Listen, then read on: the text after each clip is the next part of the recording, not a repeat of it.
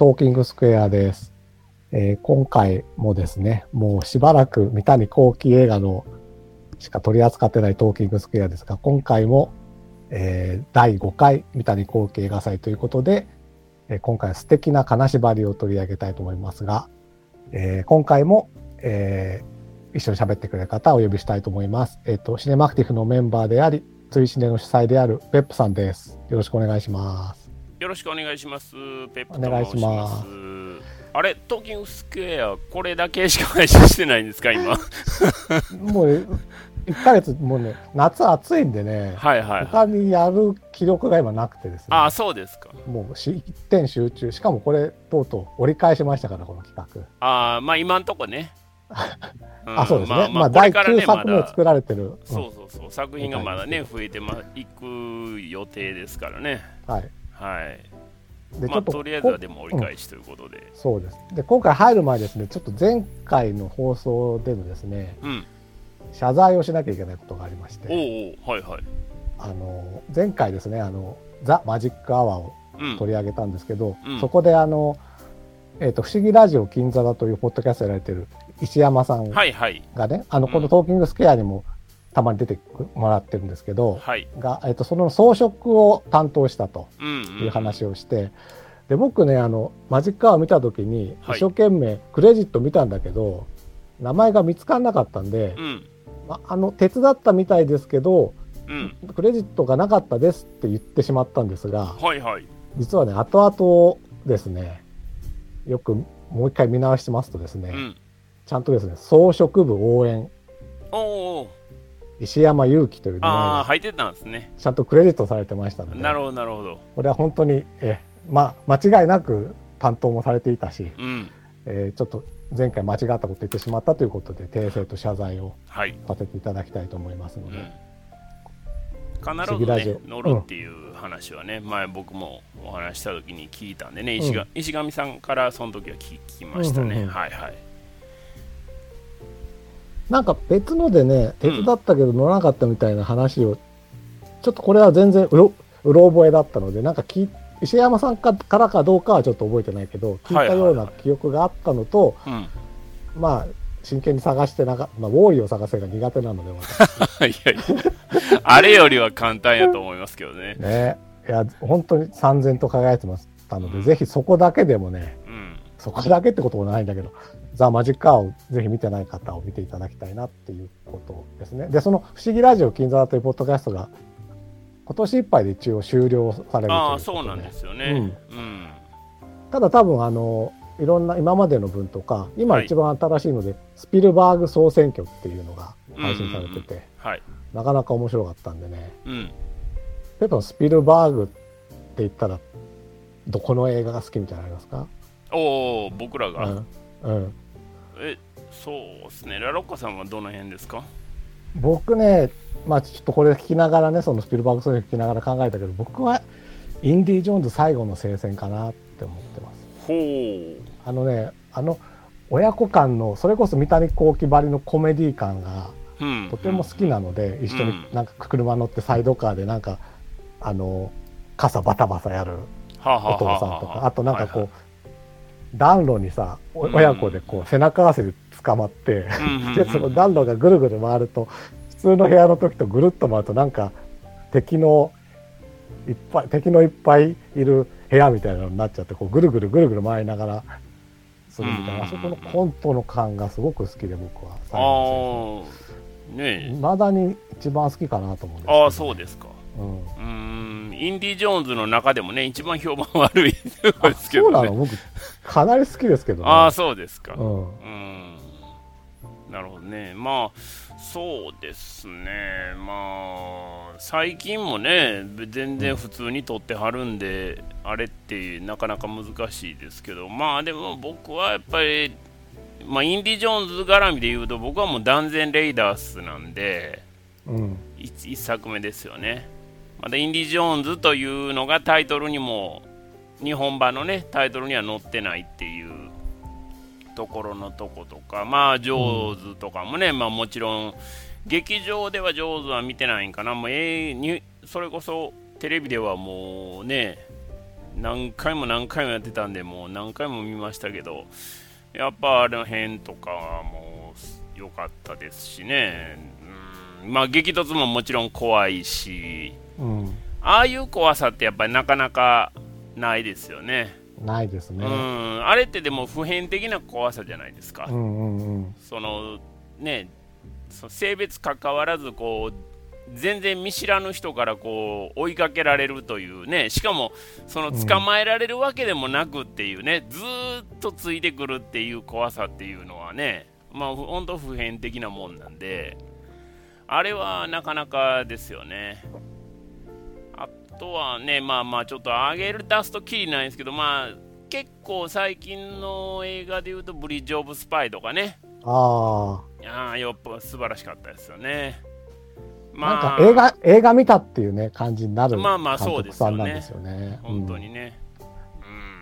うん。だから、ね、そのルーカスがまだバンバン映画をね、撮ろうとしてた頃の、うん、まあ初期とね、今まあ、今もまあずっと撮り続けてるスピルバーグとっていうところがちょっとね、まあ、お互い親友同士ではありながら、こういろいろ進む道が違ってしまったなというような感じはしますよね、うんうん、本当に映画作るの好きなんやろうなっていうのは思いますよね、うん、ちなみに監督じゃないけど僕の大好きな「バック・トゥ・ザ・フューチャー」もね制作総指揮でまあそうですね、絡んでたりとかね、やっぱりまあ僕が見始めた時の映画監督だから僕が大アメリカ大統領って言ったらドドナルド・レーガンになるんですけど、自分がなんとなく最初に思いつく、はいはい、はい、僕がやっぱり映画監督って言ったのがスピルバーグっていうまあそうでしょうね。感じが、ね、それは結構エイジレスな感じかもしれませんよね、うん、我々みたいなまあね中年以降の人たちもそうやし、ひょっとしたら若い人も映画監督って言われて誰を思い出しますかって言われたらあスピルバーグっていう可能性ありますもんね。そう。うん、で僕あれですよだからバック・トゥ・ザ・フューチャー見て、うん、えレーガンって役者やってたのって思ったぐらいですから。うん、なるほどね。いやその歴史もあるスピルバーグの話をね、どうでしたかというとまあ今日は好き的な話ばいの話をしなければならないので、まあ、もしかしたらでも三谷幸喜監督も日本のスピルバーグといやいやいや、日本のスピルバーグではないでしょ。スピルバーグではないね。ウッディ・アレンとかそういうことになるのかな。まあ。まあいいでしょう。あ、あとね、ごめんなさい。ちょっと一個だけ言うときたいのは、スピルバーグで言うと、その単独監督作ではないんですけど、僕めっちゃ好きなのは、あの、トワライトゾーンですね。はい。えー、4, まあ、4つ作品があって、オムニバスでね。えー、スピルバーグの呼びかけでこう過去のこうテレビシリーズを、まあ、うん、あの映画化したというか別にお話は別に過去のものもテレビシリーズであったやつもあるしないのもあるしっていうような感じなんですけどあれもやっぱり素晴らしいですよね。うん、うん、なんでまあね三谷幸喜映画祭もまあ折り返しがね 迎えたんで、うん、次、まあ、誰映画祭やるかっていうのも含めてね、まだちょっと考えていかなあかんなという感じなんですけど。スピルバーグは大変ですけどね。いや、でもそんな本数ないですよ。あ、そうかな。うん。やっぱ監督作ってなかなかね、本数ないんでね。うん。うん、まあ、でも、あんまりみんなが喋ってない人のあれやりたいな。誰ですか？こ是枝監督。ああ、是枝監督ね。はいはいはいはい。一個だけ僕ね、これ本当に面白くねえなっていう是枝監督の映画があって。あそうですか。でもそれはちょっともう一回見直してみたいなと思ってるんですよね。怪物はとても良かったんですけどね、ここ今年やった。はいはいはい、うん、なので、まあ、こんなこと言ってると、ね、鬼が笑いますけども、とりあえず我々第5作の三谷さんの。うん、あでちなみに今のねスピルバーグ総選挙やってる金座「不死金座座」はなんか今回が前編で、うん、また後編も今後配信されるみたいなので、ぜひと登録していただけるといいんじゃないかなと思います。終わりが近いということでね、寂しい限りですけども。終わりを見る、ね、ポッドキャストもなかなかないですから。うん、多分普通のはね、急に終わりますからうん、まあまあ終わる、ね、終わるというかね、まあ、自然消滅というか。そうですね。だから、うん、なんとか、トーキングスケアはまあ、えー、と総理と呼ばないというなくなんだっけ記憶にございませんまではねああ、なんとかはいつつ続けていきたいと思います。いやいや、それは続くでしょ。あと何回かの話ですから、それは続きますよ。ということでね、まあ、なかなかこう、本題に入りづらいところもありますけれども、いやいや、全然いいですよ。そうでもないですか、うんいいですか？ということで、じゃあ、今回は、本題は素敵な金縛りというですね、うん。三谷幸喜監督第5作目を取り上げたいとうん、うん、うん思います。うんということで、よろしくお願いしますよ。ろしくお願いします。はい。で、えーじゃあ一応この素敵な金縛りはですね、2011年の10月29日から公開うん。になりましたので、はい。えーこの2011年近辺のちょっと三谷さんの他にどんな、えー活動してたかっていうのをちょっとはい。最初に触れたいと思います。はい、はいえっと。ね、ただドラマはね、もうほとんど連ドラはやってなくて、うん。あとはもうここからたぶえっ、と大河ドラマがあのああ、そうか。感じで、最後はえっとね、うんでただ単発ではちょこちょこやってましてうん。まずテテレビドラマねえっと、はい2010年にフジテレビのなんかスペシャルドラマで「我が家の歴史」っていう。これ2夜か3夜連続のスペシャルドラマがありましてこれはあのね戦後のですねー。うん。ある家族を追っていくっていう話でうん。でまあすごくいろ長谷川町子とかね手塚治虫とかうん。いろんな有名人が出てくるなんかその有名人になんか微妙に関わっていく家族の話をやってったっていう話でただあまりね 覚えてないですけどね今回思い出そうとしたんでただ重要なのはですねここで重要なのはうん。なんとですねここで多分初めて大きく関わったのが大泉洋さんなんですよああ、なるほど。うんうん。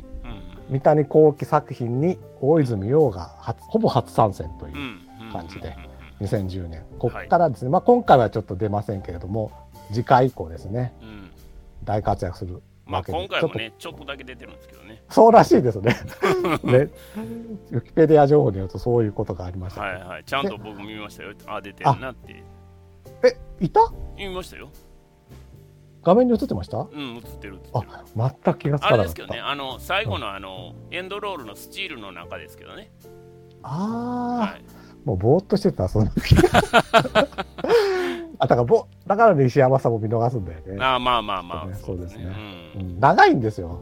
2時間超えるから。なまあね、まあ2時間超えますからね、今回もまあ、ね。そんな文句言っちゃう。で、もう一個はですね、ワウワウの特別ドラマで、ショートカットっていうのが2011年にありまして、おおはいはい。これは大挑戦的なドラマで、うん。山道をですね、ああ、あれか。はいはいはい。鈴木京香と中井貴一、まあ、ちょっと険悪な夫婦、うんえっとうん険悪な仲になってる夫婦がですね、うん。なぜか1時間半ぐらい山道を歩くって羽目うんうんになって、うん。その山道はシチュエーショそうなんでンドラマですよね。完全にワンカットで、しかも山道をずっとあ同じ場所じゃなくてずっと歩いていっていくってうんうんいうう、んでなんか何回か三谷さんが映り込みそうになって危なかったみたいなうん。はいはいはいはい。撮ってる間に監督なんだか別にどっかの場所見てるわいのに、うんなんかねついていきたくなっちゃうらしいんですよこの人は、なるほどね。うんうん。まあ、迷迷惑な監督なんです迷惑な監督というか、まあまあまあ。これねうん。ある人がね多分2時間ぐらい待ってなきゃいけないんですようん。でこれ何回も何回もさうん。失敗しちゃうとその人の待ち時間がどんどん長くなまあって、そうですね。とってもかわいそうな、ワンカットですね でもこれは本当挑戦的でもう一回ワーワーで今後あの大空港っていうのを、はいはいはいはい。それは、えっと竹内優子さんが主演でうん。そのこれも空港を一個貸し切ってうん。地方空港、そこを2時間弱こう本当行ったり来たり行ったり来たりしながらやるシチュエーションコメディ。それもワンカットで撮るっていう。はい。これはなかなかね、まあ、まあちょっと内容がねすごく面白いかって言われるとちょっとまあ点々点だけど、うん。やっぱりねこうスリリングですよ。ほうほうほう。本当にやっぱワンカットでやってるっていうところがあって、うんうんうんうんで役者の人もだからちょっと字字字が入ってきちゃったりとかねはいはい。するところもあったりとか、なんかそこのドキュメンタリー的な要素もあってまあとこその大空港で泊まってるんでもうまたねやってほしいななんていろんな場所で思ってはいるというのをまあだから一応ドラマではそんな挑戦をしているということうん。うです。ん。でただですねこの2011年っていうのは実は三谷幸喜イヤーでうん。舞台がすごくてですね、はいはいはいはい。新作を4つすごいな。1年に1年4つはすごいですね。パルコ劇場でうん、しかもすべて。うん。で、まず1月の1作目がですね、うん。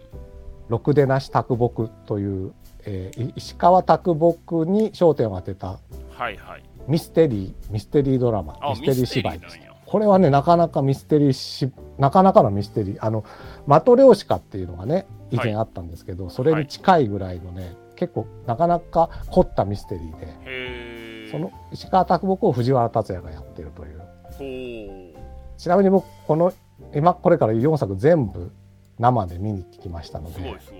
まあめっちゃ三谷幸喜を見たなっていう年だったんですけど。で、えー3月ですね、はい。えー国民の映画という、うん。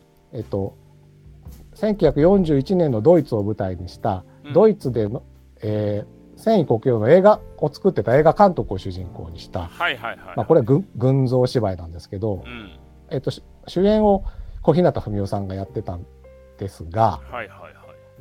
えー2011年3月うん。公開しえに上映してまして、うん。えーその途中上映の途中に東日本大震災が、ああ、そっかそっか。うん起きましてですね、はいはいはいはい本当に、えっと舞台中だったかちょっとそこは忘れてしまったんですけど、うん。まあ本当この公演どうするんだっていうところまであ、行ったぐらいでただですねここでやっぱ僕は三谷さんが尊敬できるところはうんうん。まあいろんなことはあるけれどもでもここで劇場の火を消してはいけないと言ってうん。うん。この国民の映画ですねまあいろんな制限がある中その電気が使えないとかねだからはいまあちょっと夜はやらないとか昼だけやるとか、はいはいまあいろんなことをややりながらうん。まあ完璧ではできなかったと思うけどこの国国民の映画という舞台をやり遂げました。ここはやっぱすごいと思ってであの2020年のコロナの時期もですねはい。三谷さんはあの真っ先にパルコ劇場と一緒に協力して、うん。まあ、劇場の火を灯すなみたいな公演を手伝ったりとともすなかじゃないですね。消すな。あ消すなですね。ごめんなさい。劇場の明かりを消すなですね。ごめんなさい、うん灯すのはなんで灯すなって言っちゃったんだな。あかあ明かりの灯すがねちょっと目に入ってましたね。消すなっていうことでね、うん。まあ、ココロナでそので2020年か2021年か、まあ、ちょっと忘れちましたけどはい。大地っていう、えっと、それこそ大泉洋さんを主演にした舞台をやったんですけど、うん。これなんとですねもともとあった台本を書き換えて。全員がソーシャルディスタンスでできる芝居っていうのを作ったんですよ。だから完全に芝居じゃなかったんですね。じゃなかったけどみんな近寄らないで、へーそれぞれの距離を保ちながら芝居ができるっていうのを作ってうん。まあ本当にいろんな工夫工夫でいろんな時期に劇場の明かりを消すな、消さないっていうことをやり続けた、はい。うん、人でここはやっぱり僕はとても尊敬今でも尊敬ししているというところですね。はい。うん、でまあそんな国民の映画の危機も乗り越えて、うん。えー、とこれは夏から秋ぐらいかな「ペッチパードン」っていうのが、え3つ目の舞台ですねこのはい。2011年の。うん。でこれにですね大泉洋さんがうん舞台としては多分初めて出演されて、はい。これはあの夏目漱石を野村萬斎がやってはい。でその夏目漱石がパリだパリだったと思う？パリに留学ロンドンかロンドンでしょ。うん。ロンドンに留学している先の話をするっていうので、うん。これになんと、まあ、大泉さんもだけど深津絵里さんも出てて、ねはいはい。まあ、このペッチパートンって深津絵里のややってた役名の女性の名前なんだけど、夏目漱石とまあペッチパートンのちょっとした恋なんかも描きつつノイローゼになっちゃうんですよロンドンって夏目漱石うん。が。はいはい。うん、で まあもうそんなにネタバレじゃないから言っちゃってもいいと思うんですけどこれにはいあの、浅野和之さんってね、はいあの。今回の映画に出る、まあ、バイプレイヤーが出てくるんですけど、はい。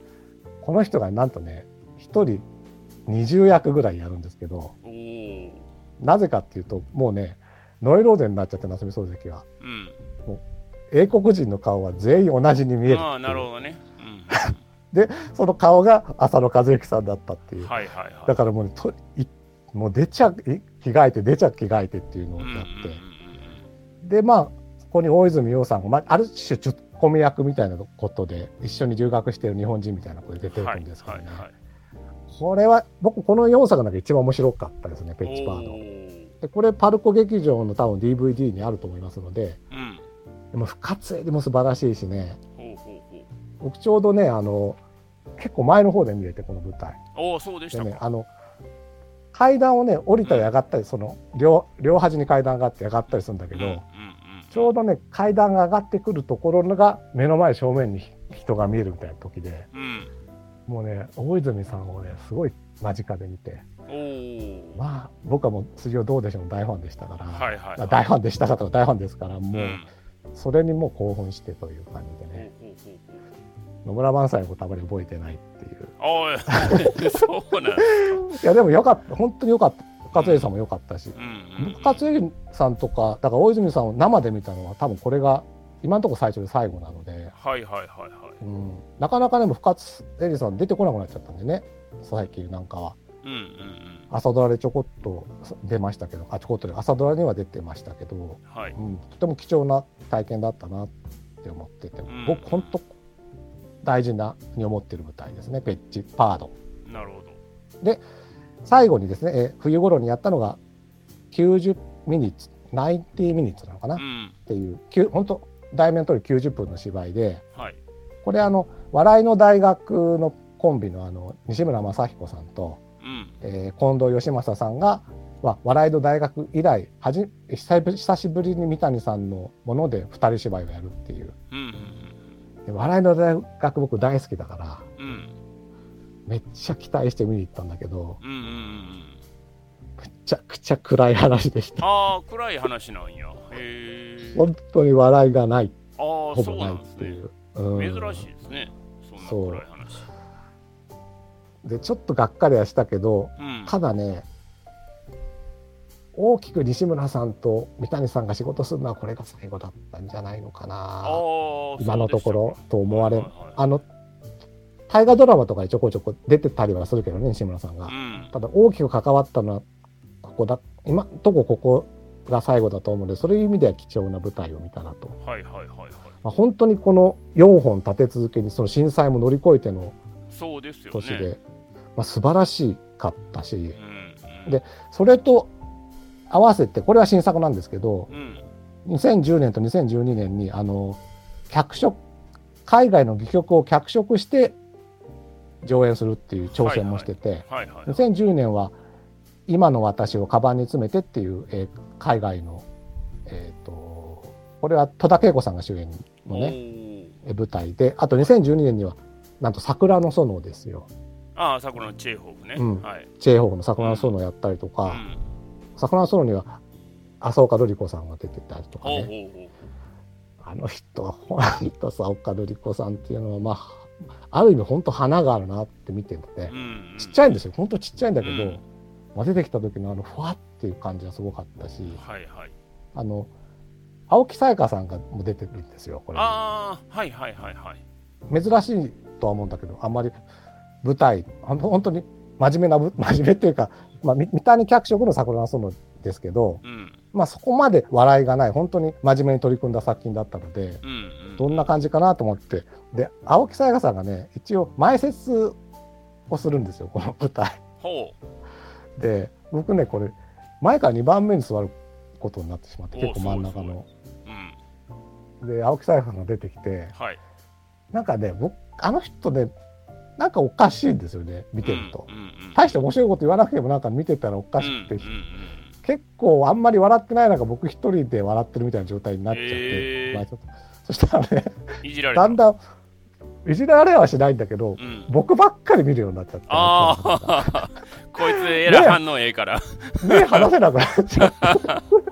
で笑わなきゃいけないしってすげえ困ったんですけどああなるほどね。結構あの目力で見られるっていう体験はね、うん、なかったんでこれ以降やっぱね今まで以上にファンになりましたね。うんうんでもよ本当にああやきさんも良かったしうん。うんなかなかだから多分ねこう人間ドラマを書いてるけどはい。いまいち自分としてもうまくいってないって僕は三谷さんも思ってたと思うんですよいろんなところ意味でね。ほいほいほい。そこをだから昔の脚本とかをうん。やってみて、うん昔の人はどう書いてたんだとか、うん。どういうふうにやったらもっとうまくいくんだろうみたいなのを多分ね、この辺は模索してる時期なんじゃないかなと思う。だからすごいですよね。新作4本立て続けにやりつつ、そういう新たな挑戦、ワンカットもやったりとかね、その脚色したりとかっていうところで、うんまあ、本当にアグレッシブにやっていた2011年近辺ということで、なるほどね、うん、うん、そんな中、そんな中映画も撮りましたからね。うんうん。そういうこと10月29日なので、まあ、その、本当に連戦、連作連作で作ってた舞台と並行して、そういうことですね。大体1年ぐらい前に撮ってるとしたら、そう。っていうことですもんね。うん、うん。という、そんな素敵な金縛りがじゃあどんな感じだったかみたいなところに進んじゃっていいですか？あもちろんもちろん。はいおあ願いします。じゃあ行きましょうか。はい。じゃあ、えっと、じゃあ、とりあえずネタバレなしの感想みたいなところを、ペップさんから。はいお願いしましょう。はい。えっとね、これは、えー前回とかね、その前とかでもちらちらとこう触れてきてはいると思うんですけど、こっから僕、映画館で三谷幸喜映画を見てるんですよ。だから、一応、今回、まあ、見直したんですけど、まあ、うん、うん、劇場でも見ましたよと、もちろんその時は1回しか見てないんですけど、うん、でその時の、えー部分部分の記憶っていうのはもちろんあるんですけど、うん、それがどういうシーンでそのどういうつながりやったかみたいなところが結構まあもう曖昧だったんですよね、はいはい。見る時、うんうん。で見直す、うん。見直してあそうかそうかこういうシーンやったかとかあこの人こういう役やったんやとかうん、いうのを改めて発見したみたいなところはありましたね。見直すとやっぱり。うん、うん、でそのすごい自分が好きな作品だったりとかすごい面白かったとかうん。いうものであれば、まあまあしっかり覚えてたりする場合もあるじゃないですか、まあ、それだってねこうもう十何年経ってしまうと、まあ、記憶はやっぱり人間の記憶なんでね曖昧なもんなんで割とぼんやりしてしまいますけど、今回はだから当時見てた時の印象と割と変わったなっていう感じはありますね。ほうほう。うん。ネタネタバレなしのところで言うとね、うん。うんはい。まあ、どう変わったかみたいなところは一応ネタバレありのところで話はしたいなと思いますけど、はいはい。うん。えーなので随分ちょっと印象は変わりましたね。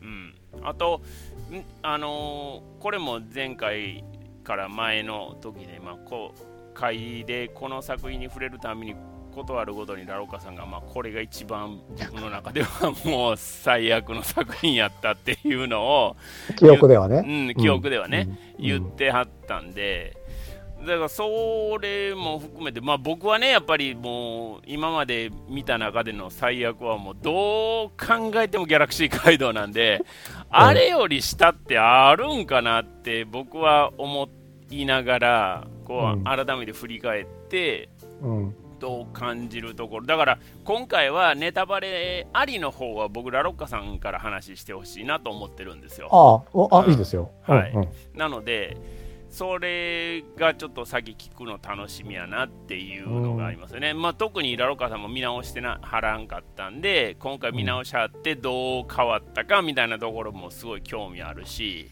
うん。特にまあ僕なんかは別に三谷さんのそんなに熱心なファンでもないし、まあね、縁ご縁があって何本か見てるぐらいの感じの温度感なんで、まあそんなにね、あれですけども、これぐらい前段でも舞台の話をしていただいたように、まあ、ずっと三谷さんのし仕事を追っかけてきてるラロッカさんが、うん。記憶の中では一番最悪やったというこの作品がうん見直してどうやったかっていうのは、一リスナーとしても一共演者としてもめちゃくちゃ気になるところなので それは今日はもうめっちゃそこは楽しみに来ましたね。であとねえっ、とこれ実はえっ、と令和版ってあったって知ってました？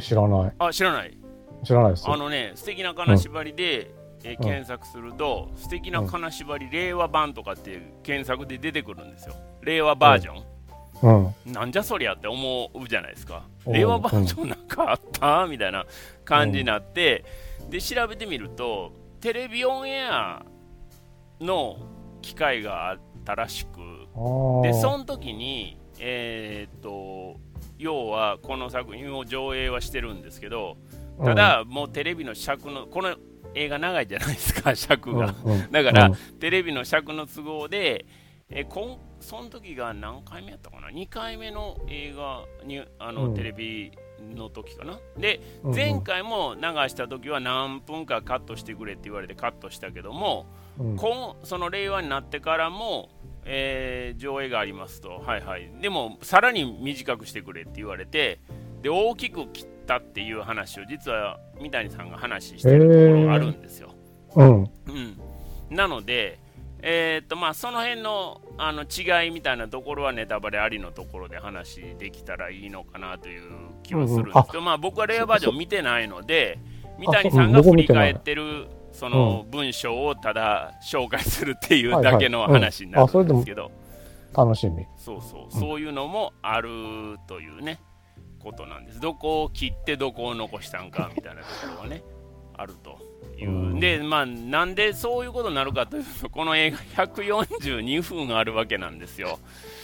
で、えー、っとね、この,、まあ、この映画で僕は初めてその劇場で見た二光映画を見て、まあ、お客さん満員でした、正直言うて。うんうんうん、すんごいぎっちぎちの動画で見て、うん、もう爆笑につく爆笑でした、うん、あの映画館はね。で、そのやっぱり周りがすごい爆笑してる中で、こう自分がそんなに笑ってないっていう状況は、こう作品とのこの距離感がどんどんどんどん離れていく。分かります？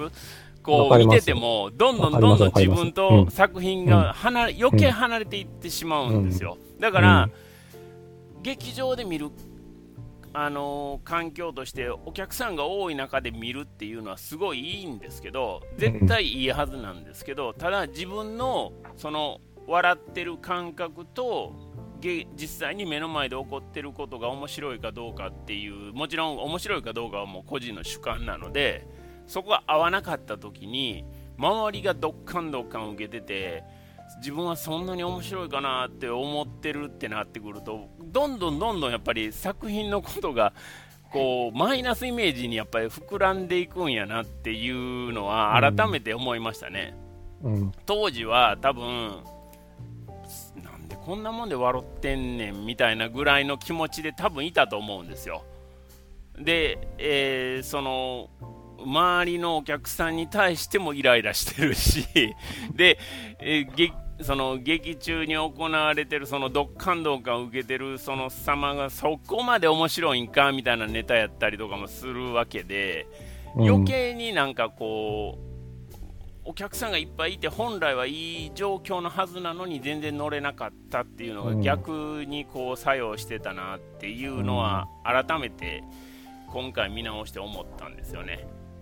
なのでこれは1人でこうやって改めて見たらあのー、その時には多分拾えてなかったところっていうのを結構拾えたんじゃないのかなというような気にはなりましたね。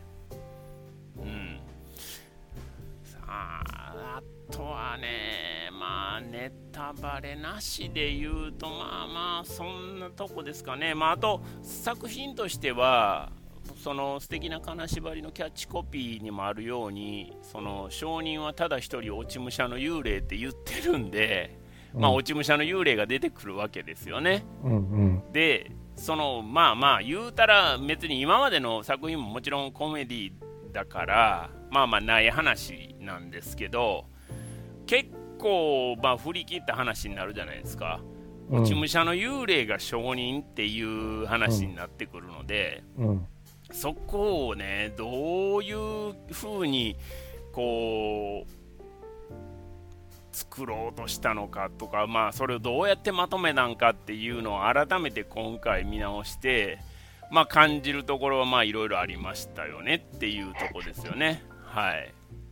なんで、まあ、そんなとこかな。とりあえずネタバレなしよね。まあ、ネタバレありの方は、あのいろいろ細かいところに言及して話していきたいと思いますけど、はいはいうん、ラロッカさんはネタバレなしの範囲で言うそうでしょう。うん、どんなだからね、いや、なぜ僕がこれが、その、三谷幸喜作品でワーストだって記憶があるかっていうと、うんまず僕ね、この素敵な金縛りってタイトル、うんこれはね、すごく秀逸だと思って、今までのラジオの時間とか、みんなの家とかね、えっ、ほうほうと、ザ・マジックアワーで来られても、やっぱりなんかこう、惹かれる、その素敵と金縛りって全くこう、相反するものをくっつけて、うん。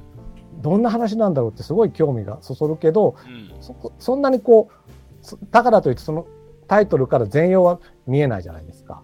もちろん。だからそこですごくこう興味が惹かれる、こういうタイトルがとてもいいと思っていうん。て、でしかもその内容というかあらすじを見てみたら要はだから殺人事件の容疑者がうん。のアリバイとしてはい。実はその全然別の場所であの金縛りにあってて動けなかったんだと。うん。でその金縛りを起こしていた落ち武者を証人としてうん。裁判で戦おうっていうはい設定と聞いて、はい。なんて面白いすタイトルも素敵だしうんなんてす面白そうなコメディなんだろうってね。うん。僕だから三谷幸喜映画の見る前で一番ワクワクして見に行ったんですよ。なるほどね。で僕はあの「合言葉は勇気」っていう三谷さんのはい。連ドラが好きでね、はい。これも裁判ものでとてもまあコメディと裁判との相性がとてもうまくできてた作品だと思ってて、うん。これもだから、えーその落ち武者をどうやって使ってその本当にその今の日本のまあコメディだからある程度デフォルメはされるとしてもはい。それなりにこう戦略的にどうやって戦っていくんだろうとかうん。そこをどう笑いに昇華してくれるんだろうっていうのをうんすごく楽しみにして見に行ったらうっていうとこなんですよ。んなるほどね。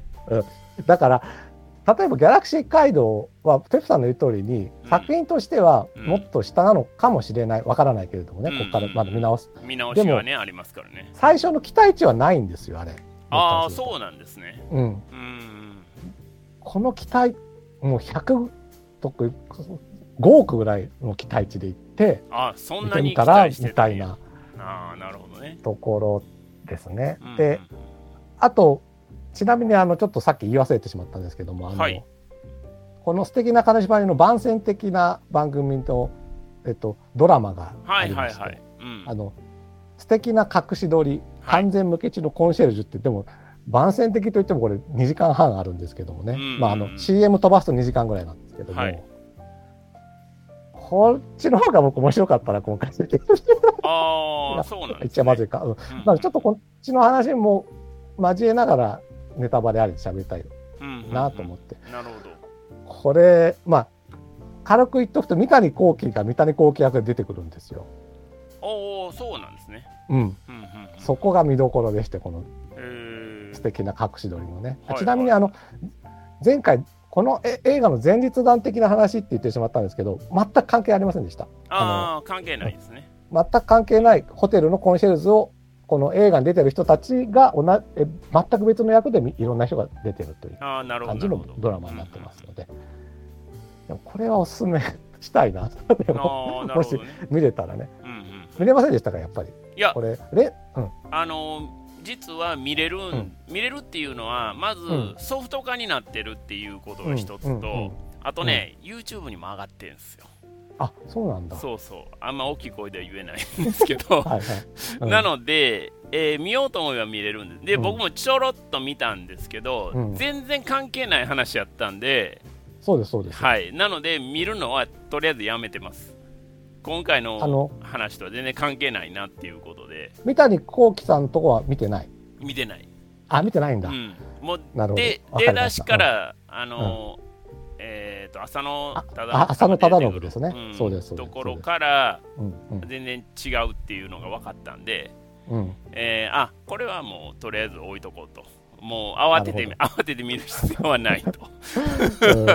うん。いうことで、えー置いてます、あと僕が調べたところで言うと JRA のテレビ CM も実はコラボしてて、へえ、はいなのでこれは CM なんでもうあっという間に終わるんで、うん。見ましたけど、これはあれなんですよね。もうあのそのまんま、えーと深津絵里さんが出てきてうん。えー弁護士役で出てきて、うんうんうん。でそれを撮ってる三谷さんがまあ出てくるっていうことですよね。そういう CM で、まあ、これも CM なんであの全然、うまあ、それこそ YouTube でも見れるんで、うん。もう全然見れますけど、はい。まあ、もうちょっとお金があったらもっといいセット組めんのにみたいな感じの話です、はい、と当然ね JRA のあの馬券の CM なんで、なるほどなるほど、はいはい、なのであんまりねセット大きいセットは組めないから、うん。動きを小さくしてくださいっていうふうに深津さんに頼むっていうシーンなんですで頼んでる間にその、うん。頭の中では2億円があったらもっといいセットが組めるのにとかって言ってるっていうね。見た見た。ああ見た記憶ありますあります。あります、はいはい。思い出しました。そうそう。そういう CM もあるんですよ。だからそれはまあ言うたらドラマよりもこの作品には一応つながってはいるってうんいううん。感じですよね。なるほどね、はい。まあそれは見ましたよっていうところですね。はい。じゃあそんなとこでしょうかね、うんそんなとこですね。じゃあ今回僕から？はい、ぜひ、ネタバレじゃあ、ここからネタバレありに入りますんで、はいネタバレが気になる方はね、えー見てから、えー今回も UNEXT でしたら、えー定額の中に入ってますんで見れますと。あとうん FOD でも見れますと。で、うん他の多分あの配信でも見れるんですけど、まあ、レンタル料がかかったりはすると思いますけども、もし気になる方は見ていただいてから、また戻ってきていただいたらと思いますね。はい。じゃあ、はい、お願いします。じゃあここからネタバレに入ります。うん。というわけでだから僕は本当ワクワクして見に行ったところ、うん、当時のお客さんはやっぱり多かったですか、ぎっちり。多かったしうん、まあだからこれね案外世間の評判悪くないんですよねこの素敵な話がでそうそう、めっちゃいいですよ。うん、うん、とても面白い映画とされているんですよ、うん、なぜ面白い映画とされているかって言ったらうん、西田敏行賞だからね、ん、でうーん。もうねさっき言っただからネタバレなしって言いましたけど僕はだからこれははい、落ち武者を使ってどうやって戦略的にしかも面白くうん、裁判を繰り広げてくれるんだろうと思って見に行っているので、はい、はい、はい、はい。ところがもう裁判のシーンなんかほとんどないしうん、まあ戦略があるとしたらプープーなんかこうラムネの上まあみたいなとか。でもう最悪なのは相手の賢治の中井貴一が見えてましたみたいなことになるのでうん、ああ、そうですね。もんう戦略も何もないわけですよだってもうねそいつが見えてたってことにすればとりあえずまあその証人としてはあの西田さん人には他の人には見えてないにしてもねそうですね。まあ、一部の人は見えてるんですけどね。やっぱ検事相手の検事と、まあ、裁判官には見えないけど相手の検事にはやっぱり見えないからこその戦略的な戦い方みたいな面白さが出てくると思うのにうん、うん、もう両方弁護士も検事も見えてましたではう、ん、もうあとはこの3人の面白 面白場面じゃないけど、うん、うん、うん。まあ、で合言葉は勇気でねはい、好きなシーンがあってそのまあ今回もなかなかこう証人が来ないとかはい、時間稼ぎをしなきゃいけないみたいなシーンがあって、でそこで合言葉勇気ではねもう笑いながら泣ける感動する時間延ばしのシーンとかがあるんですよ。うん、うん、うん。ところがこれはもう本当に裁判の序盤のどうでもいいところではい。阿部寛がタップダンスを始めてそうそうそうそう。うん。そしてでしかもね、数分ですからね、全然時間回しにはなってないっていうね、うんはいもう意義しかないですよね。まあそうです、ね、いや僕はもう中井さんより前の意義ありって言ってましたよね。いやいや、そらそうです、誰でも、誰でもいいやりでしょ、そら。うん、でねだからでもそういうところがやっぱり面白いとされるんでしょう多分。と思いますよ。だから僕が思うんですね、だから僕はマジックアワーは少なくともうん、設定を積み上げて積み上げてっての笑いだからはい。いろいろなものを脚本とかうん。キャラクターとかの動きとかを積み上げてって笑いにしたりうんストーリーが進んでいくっていうはい。ことをマジックアワーではできてたと思うんですが、ある程度。はいはいはいはい。だからこそ、もっとそれをしっかりしたトゥークール、トゥーキルっていう作品もできて、出来上がってたと思うんだけど、これは僕はとてもいいアイデアだと思うのに、うん。その積み上げる作業を僕は放棄しちゃったと思ってるんですよ。はいはいはいはい。要はもう全てもう落ち武者役の西田、もうあれはね、さらしな六兵衛って言うんですけど、西田さんの役は。はい。もう西田敏行ですよね、あれ。まあまあもちろんね。うん。ちょちょっと顔の白い西田敏行が、そうね。まあ、落ち武者の西田敏行ですよね。落ち武者の西田敏行が、はい。なんか場面場面で面白いことやってるよっていうはいはいはい。話。だから本当顔芸と思っててがっかりして、やっぱり今回も、その印象はね、変わってなかったし。変わらなかったですか？あとね、すっかり忘れてましたけどね、このククライマックスにその西田敏行すらいないっていう。そう、出ないんですよね。僕も見直して、そこは結構びっくりしましたよ。もうさ出、えへんねやと思って。あそこまでやったら最後は西田敏行賞やれよって思いましたけどね。そうですよね。あの、釣りバカ日誌の一番面白いところってやっぱ最後の懲罰会議と思うじゃないですか。あの、いろいろあってうん、西西田敏行がはい結局、こう、地方に移動だはいってなるんですよ、釣りバはいカ日誌ってはい。懲罰会議で呼ばれて、いろんな偉い人前に。うんで、スーさんだけはいろいろ事情を知って、あの、はい社長だけはいろいろ事情は知ってるん。だけれどもう、んだからあんまり、西田敏スーさん、えっ、と、浜ちゃんなんですかね、西田敏ん。をはい。飛ばしたくないなと思ってるんだけれども、でもまあ、対面上、じゃあ、左遷か、みたいに。じゃあうん、どっか北海道の方に行ってもらおうかって言ったら、浜ちゃんが、いや、北海道行きたかったんですよ、もうあそこの魚、こんな魚が取れて、こんな魚が取れても楽しいよねってうんで、結局いろんなところに行け行けって言うんだけど、全部の場所が、もうさ、浜ちゃんにとっては、パラダイスそりゃそうですよ。ね。地方に行けば行くほど釣り放題になるわけですからね。結局、東京のし本社にいさせるのが一番罰だってことになる。そういうことですよね。でもね、これって、西田敏行賞に見えて、うん。やっぱり全てのあのスーさんも含めたあそこの重役たちのキャラクターと、うん。そこまでの話の積み上げ積み上げ積み上げがあったからあそこの懲罰会議の面白さがあるわけで、ただ西田敏行の顔芸をさせればいいってわけじゃないっていうのはやっぱ釣りバカ西田と思うんですよ。特に前半の方のね、はい。後半の方の釣りバカ西田はちょっとひどいのもありましたけれども、うんただ今回のはそこの積み上げがないから、うんうん。まあだから結局西田敏行で笑わせたけれどもはい。もうネタ尽きたってぐらいなことなんじゃないですか？もう最後出せないっていうのは。ああ、はあはあはあ。まあまあ一応ストーリー的には深津絵里が一人で成長するっていう話にだからっていうことなんだろうけれども、うんうんうんうーんっていうことでやっぱりね僕はね今まで5作の中ではやっぱり最低だな。ああ、やっぱそうなりましたか。なるほどね。うんうんでも本当に僕の思っていたうん。三谷脚本で笑わせるっていうこと一切してくれないから、はい僕も全く笑えないんですよこれ西田さんがいろいろ面白いことやってても。はいはいはいはい。でも本当サベプさんが言う通りに観客はそんなことしたことじゃないから、うん、もう西田さんが面白いことしたら笑うんだけれどもう、ん。いや帰りを感じた記憶がやっぱり蘇ってきたし、うん。あとうーんフカキョンのあ胸をね胸の谷間を強調して見せるとあ、かはいはい。なんかねなんですでね僕思ったんですよね。うんで、もさっきね冒頭で話したようにやっぱり劇場の火を消すなとか、はい。それなりに舞台の脚本っていうのはまあそんなにコメディコメディしなくはなってきているけれども、うん。しっかりした作品を作ってるんですよ三谷さんって。うんうんうんうん。なんでこうなってるんだろう映画では。はいはいはい。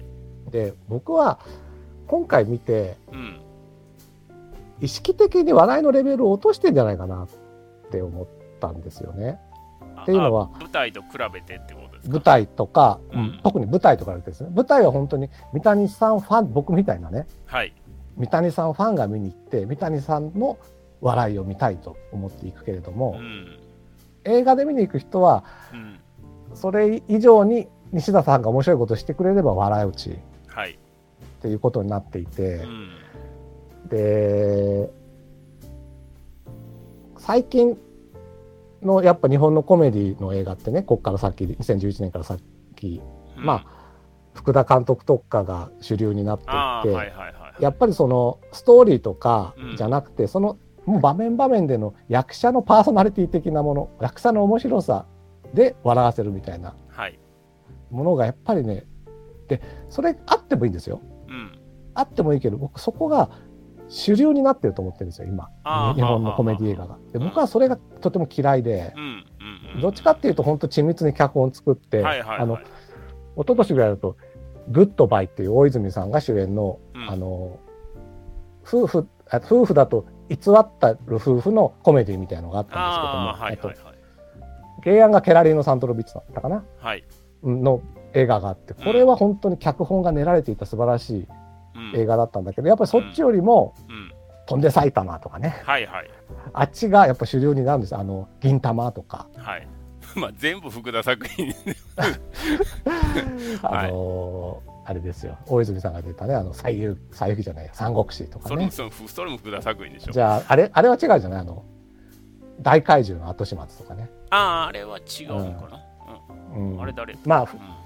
福田さん的なのがやっぱり主流になムロツヨシ佐藤二郎勢力はいですよね、はいはいはい まあ、ムロツヨシさんは今回大河で見てあすごいいい芝居するなって感の関心はしてるんだけれども、うんうんうんまあ、だからある種その人のパーソナリティに頼った。うん。で三谷さんもそれを感じていて映画界に。映画界というか映画をヒットさせるにはってことですよ。うん。これは。うんうん多分うんじゃあグッドバイがヒットしたかって言ったらうん。全くですよ。いやまあまあまあまあそうですよね、うん。でもし素敵な金縛りをもしかしたら西田さんじゃなくてそれこそ中井貴一を主演にしてはい。本当に僕が言ったように深津絵里との緻密なたなんだろうこう知的な笑いで脚本を組み立てていった場合ヒうん。ットしたかどうかはわからないですよ。うん。うん。うん、だからなんかねそこがこの意識的に笑いのレベルを下げていって下げていった結果がこの先に先に進んでいくんじゃないかなって。うん。だから三谷さんとしてはこれはどうなのかね。ででですよ。で素敵な隠し撮りのはい。はいはいはい。ドラマの話になるんですけども、これはあの深津絵里演じるホテルの新人コンシェルジュがうん。まあいろんなわがまま言う客の部屋に行って、はい。そのわがままに答えていくっていうまあ本当にオモニバスのうん。まあ本当にコントドラマみたいな感じなんだけどはい。ただね深津絵里さんねうん。この素敵な隠し撮りの深津絵里さんは本当チャーミングで可愛かった。あの、うん。素敵な金縛りはもうね西田敏行がうるさいと思ってるから あんまり深津絵里が入ってこないんだけれども、ううんうん。いやー素晴らしかった。顔顔とかやるんですけどねあのね本当にあそうこう深津絵里このチャーミングさがあったよねって思って見ててうん。そこがまず見どころなんですけど、はい。で最初がさっき言った浅野忠信はい。さんのパートがあって、はいはいはい。で2人目が三谷幸喜さんのパートがあるんですよ。うんうんうんでこの三谷さんがまあ本当三谷幸喜映画監督で多分素敵な金縛りを撮った後直後みたいな、うんうんあのうん試写会かなんかやった後ぐらいのはあ設はあはあ。ホテルに一人で泊まってなるほどねであのコンシェルジュの深津絵里を呼んでうん。俺は自信がない監督だからはいはいはいとにかくはい自信をつけてくれと。とにかく映画を面白かったと言ってくれとああなるほどね。言うんですけど、うん。でまあ深津絵里はね「面白かったですよ」とか言うんだけれども、うんうん。でも面白くないとかあるでしょみたいに。ああはあはあはあ。ネチネチ聞いてくるわけみたはいいな。はいはいはい。で深津絵里は人がいいからさうんまあそれだけ聞かれるならまあ一個だけあるわみたいなこと言って。ほうほうほうほう。でどこなの？ででもちょっと言いよどむんですよ深津絵里は。うん。そしたら三谷さんがねうん。ちょっと冒頭長かったんじゃない？って聞くわけ。はいほうほうほそしたら深津絵里が「ああちょっとそんなとこもあったかも」みたいに言うとううん。急にもうき切れ出して「おおわー!」って言ってベッドにバーンってなってうんうん。うん「皆さん皆さんまた私は冒頭の長い映画を作ってしまいました!」叫び出してはいはい。切れ出して。でうん。まあそれが一旦収まったら。うん。でまたでももでもあそこ面白かった面白かった深津絵里が言うんだけどうん。でももう一個ぐらい面白くなったのがあるでしょって言ったらはい。で終わりちょっと長くない？って聞いたんですよ。ほう三谷監督がね、うん。そしたら深津絵里が、まあ、お付き合いで、まあ、そうかもしれないですねって言ったら、うんうんまたあってなって。うん同じパターンで、また私は終わりの長い映画を作ってしまいました。うん、はいはい。分かってるんだよ。うん。彼。うん。三谷さんね分かってるんですよ。うん。まあ多分そこだけじゃない欠点は大いに分かってるんだと思うんうんですよ。うん。本当にこれ終わ前半のくだらないとこ長いし山本浩二のところとか。はいはいはい。で最後裁判終わった後の草薙君お父さんとのシーンとかはいはい。も本当に長いし、うん。いらないしっていうところで、うんうんあんなの本当お父さんとふってなって、うん。あお父さんを感じて終わりぐらいでもよかったのに。うん。でもあそこくどくどやるっていうところがうん。多分観客はこれだけ分かりやすくやったりとかうん。これだけもうくどくどやって分かりやすく泣かせたりとかこんな人いい話なんですよとか、で見たもうそんなに細かい脚本の笑いとくすぐりで笑わすんじゃなくてもう阿部寛のタップダンスだったりとか、うん。西田さんの顔芸だったりとかうん中井貴一が犬と戯れるところとか、それでいいんだと。うん。映画は。と僕は思っちゃってるんじゃないかって今回見て。うんああはあはやっぱそういう意味でもせっかくマジックアワーでうん。とてもあの前向きな方に僕は行ったと思ってるんですよ。その、うん。出来はねもしかしたらちょっと良くなかったかもしれうんないけど、はいはいはい。でもコメディ三谷さんとしての脚本の素晴らしいコメディ映画を作るんだっていう方向に行ったのに、うん。あれすだからなんか今までの例えば映画館見に行ってお客が笑うのは、うん。やっぱり「うちの手モテの西田さんのとこだったりとか、うん。まあ、マジックアワーでも脚本のとこじゃなくてわちゃわちゃやってるとこだったりとかっていうことだったのかな、でどうも日本の潮流が日本映画のその主流になるのがその緻密な方じゃない。もう、まあ、僕から言われてると小手先で笑わせるものだっていう。んんうんうん。だからまあちょっとね 三谷さんとしては戦略的にもしかしたらやってるのかなっていうところもあってうん。まあ仕方がないのかなって気もするけどとても残念。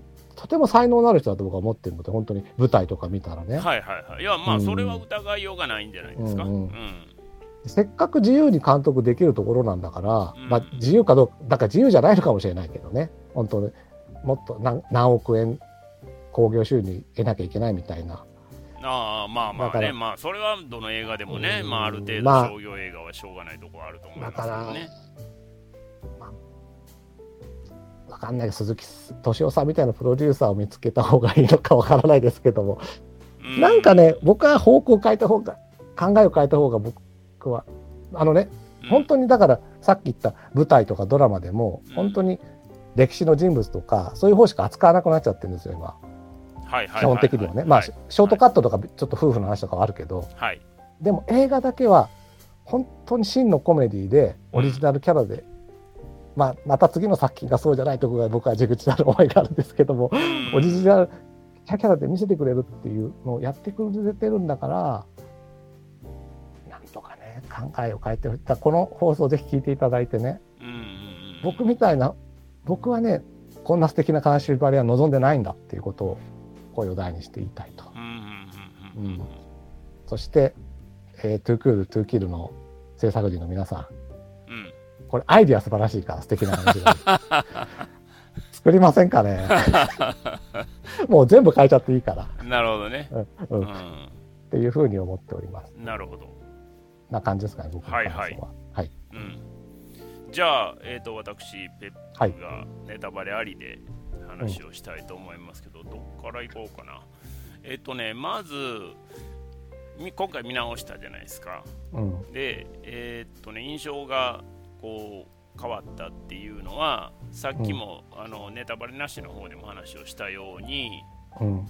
見た当時はもう結構満員のお客さんで周りがどっかんどっかん笑っててうん。で自分はそうでもないからなんでこんなんで笑うの？みたいな感じでどんどんどんどん作品との距離が離れていったっていう話をしたと思うんですよだから、うん。すごくまあその自分がそんなに評価してないのに大絶賛されてるってなってきていやそんなことないやろうってやっぱり思うじゃないですか、うん。で多分そういう負の印象というかマイナスの印象がやっぱりすごい強くあったので、うん。えーっとこの作品の中のいいところみたいなところを割とこう見逃してしまったというかまあ見てた見てたんは見てたんですけどやっぱり印象にあんまり残ってなかったなっていうのがうんうん今回すごく思って。うんまあ、どの辺りが良かったかっていう、まあ、悪かったところはもちろんあるんですよ、悪かったと自分が思う、僕が思うところはもちろんあるんですが、えー良かったなって思うのは、まあ、今回ももちろんのことながらオールスターキャストではあるんですけど、うん。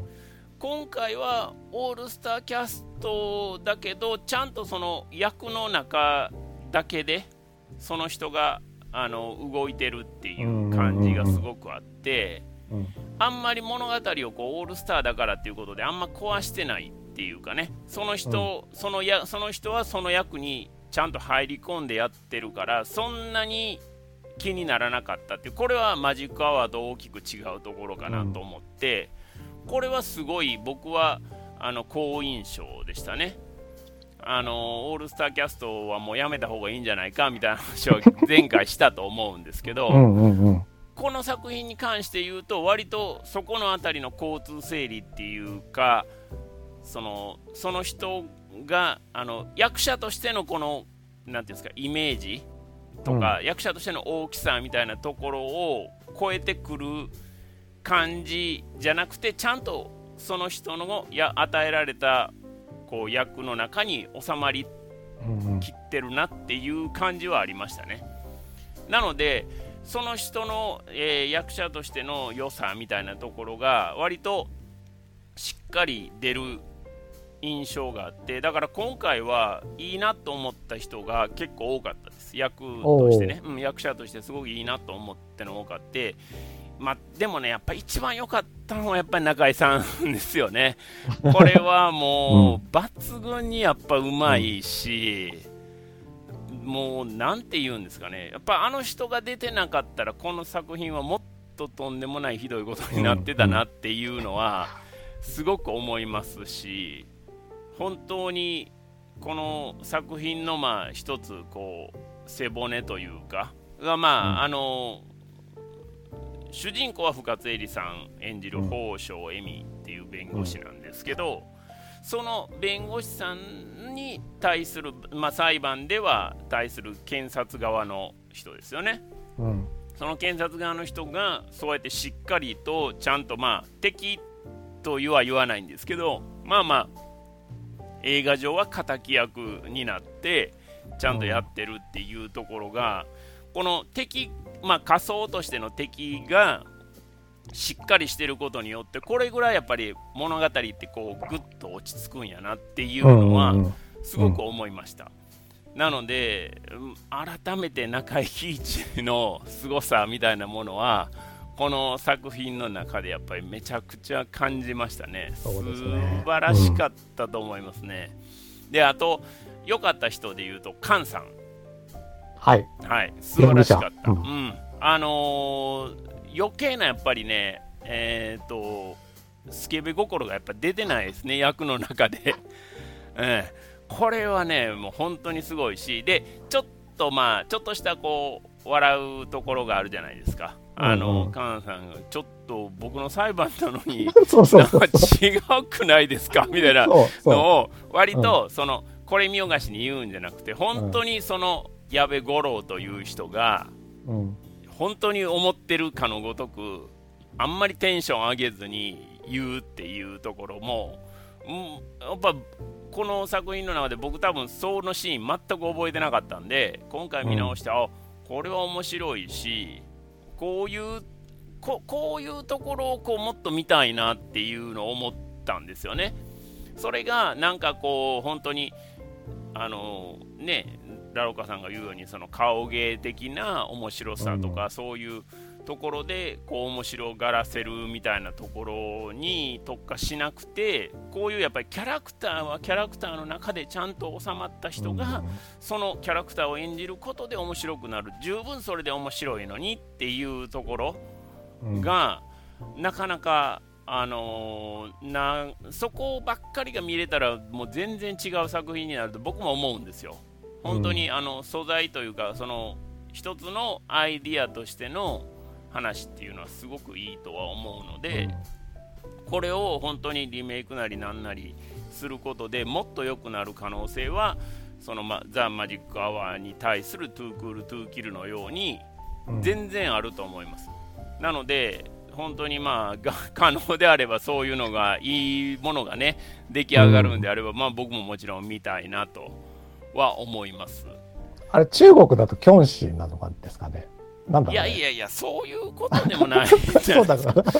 別に幽霊が全員キョンシーってことはないと思うので、うん、うんあとね、良かったのは、TKO の木下さんね、はいはい。うん、これも良かったです。だから、うんあんやっぱ木下さんも芸人やから、うん。その自分の役を飛び越えて面白がらせることっていうのはいくらでもできるしやろうと思えばやれると思うんですけど、ちゃんとその宝生恵美の恋人役として役の中だけで収めて、変に笑いを取りに来ないっていうね、うん。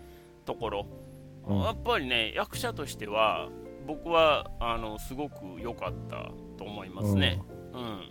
見ててすごくあの自然というかその役の人に見えましたしで年齢的にもなんか深津絵里さんがやっぱりいつまでも若々しくていつまでもこう、少女のような感覚で我々見てしまっているので、なんかカップルっておかしないとかって思うんですけど実はでも年齢そんな変わらないんですよね。そそう。だから、もう深津絵里さんも多分50とかでしょ今ねう。、うん。なので全然年齢的には変わらないんでそういう意味でも別に違和感っていうのは実はないんだっていうところもあるし、あの辺りはやっぱりねあの良かったですよねだからそういういあの役割の中でちゃんと役を全うした上でやってくれる人が割と今回は多かったという印象なんですよ。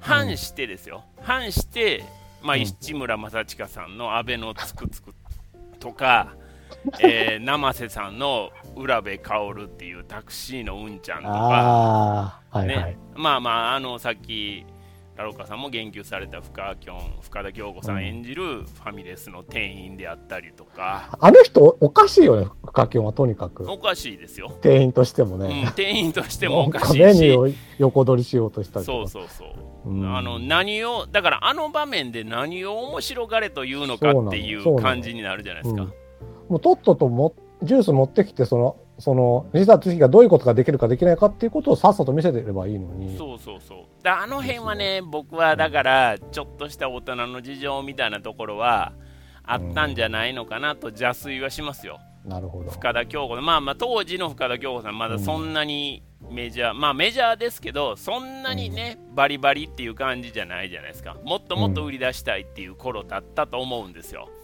だからそのある程度ねまあバーターとまでは言わないですけどある程度ちょっとあの移り弱みたいなところはあの残しといてくれよと。いうようなところがあって、で調整役としての三谷さんがああいう感じで撮ったっていう、まあ、ひょっとしたら、だからちょっとした意地悪なシーンなのかも実は知れないなとは思いますけど、ああ、あまり、あれで全然よく見えないですもんね、そうそうそうう。そう、よく見えないじゃないですか、だから、うん。圧がかかってきたところに関しては、そういうあの尺はちゃんと言った通りにするけど、うんうん。役としては全然美味しくない役になってしまうっていうような ところはひょっとしたらあるのかなと僕は思いますけどね、うんうん、そういうなんか感じはありました。裏はなんかラジオの時間っぽくて面白いですね。もしそうだとしたら、ね。いや、でもね、それは往々にして僕はあると思いますよ。うんあのそういう話は別にあのこの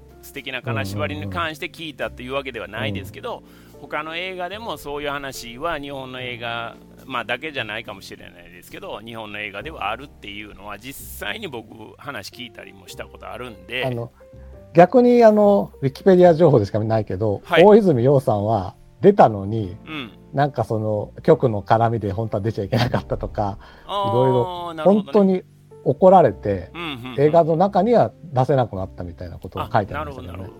ど。で最後のスチールだけで出たと、うん、うん。そう。ん、なるほどね。まあだから、ね、出たらあかんのに出てしまったみたいなところの、まあ、誰が調整してたんかなっていう疑問はありますけど、うん、うん、そこはね、ちょっと、あの、いろいろやっぱあるんやろなっていうのは、東宝の映画ですしね、思うところはやっぱりありますよね。うん、で、あの、そういうふうに、えーと、役の中で割とこう演技をしてる人が多かった印象今までとね比べると多かった印象だったんで、うん、僕はオールスター映画にはなってるけどもこれまでのやつよりは全然見やすくはなってたし割と飲み込みやすいものにはなってたなと思うんですが、うん、まあかといってそのすごくいい風にこう展示だかというとまあまあそういうわけでも実はないんですよね。で僕がね当時、えー、っと劇場で見た時に2011年の、であの感想をねツイート今今ツイートって言わないんですけどポストって言うんですけどあポストか。ね、うん、X のポストって、ね、当時はツイッターでツイートって言ってたんですけどであのどんなこと書いてたかっていうとコメディ映画とは軽妙であるべきだと個人的に思っているのでこんなにも鈍重なコメディ映画を受け入れがたいものがありましたと一番の問題は今や日本コメディ映画の代名詞と言うべき監督がこれを作ったという事実というふうに書いてるんですよね。うん、で鈍重なコメディ映画っていう風に僕が表現してるのは僕そんなツイートしてたのもちろん全く覚えてなくて今回のためにちょっと検索してあの改めて読み直してあそんなこと言ってたんやと思ったんですけどこの時に僕が鈍重って言ってるのはやっぱりそのリズムがやっぱこの映画やっぱとにかく良くないんですよね。だからあのだらだらとこう話が続くことによってそのコメディとしての軽妙なリズム感みたいなものは完全に失ってしまってて、それがゆえの142分なんですよ。だから、それこそさっきのあの深田恭子さんのシーンの話ともつながるんですけどあのシーンってやっぱ全然いらないんですよね。いらない、うん、でもああいうのを入れていくことによってやっぱ尺がどんどんどんどん伸びてしまってると思うんですよ。だからあのうん。あの屍それ最初深津絵里が行くとこのさ、はい、あそこのいろんなうろうろしたところ浅野さんが忍者のようにってくとかさ、はいはいはい、あれだって全然いらないでしょ？いらないいらない、うん、うん、だからいらないとこがまあやっぱ多いんですよ。だから、うん、本当に要点要点だけを詰めてやれば、うん、あのいいまあ、もっとあのシェイプされたものになると思うんですけど、それがどんどんどんどんその尺が伸びていってしまって142分という中で、で当時やっぱり劇場でどっかんどっかん受けてる中でそんなに笑えなかったっていうところも含めてその鈍重っていうような表現になったと思うんですけど、それはもう本当にね、あのー今回見直してもやっぱりそれはその当時の10年以上前の自分の言葉を借りると、鈍重っていうのはやっぱすごい分かるなっていうふうに思いますよね。それぐらいやっぱりリズムが悪いし、あの本当に重たい話っていうか別にお話としては別に重たいとかじゃなくてそのリズムが悪いことによるその重たさみたいなものがね出てしまってるなというのは僕は今回もやっぱり印象はそこは変わらなかったなというとこですよね。で、えっと、まあ、ラロッカさんがね、顔芸で笑わしてうんぬんみたいな話がずっとありましたけど、うん、で、今回見直して、あのー西田さんの顔芸うんぬんというよりもやっぱりあのさっきちょっとお話に出てきた、えーと、阿部寛さんのタップであったりとか ああいう本当にあの生瀬さんのタクシーのねうんちゃんのあのありえない、うん、ありえないねあの、落ち武者状態であったりとかやっぱりデフォルメが過ぎるんですよね。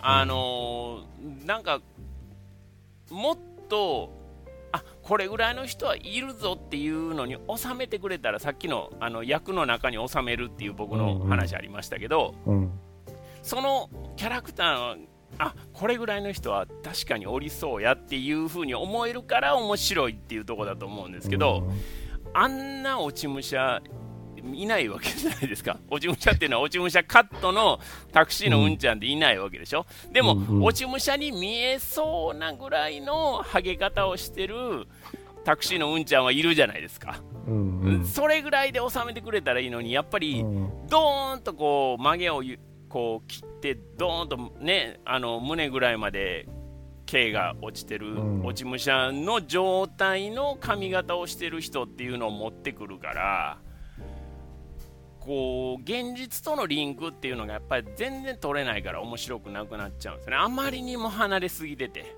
で、そこには、うん生瀬さんが別に、あのー意図してるわけではないと思いますが、どうみたいな感じの、その三谷さんの演出の、その、ね、意図みたいなところをやっぱ感じてしまうわけですよ。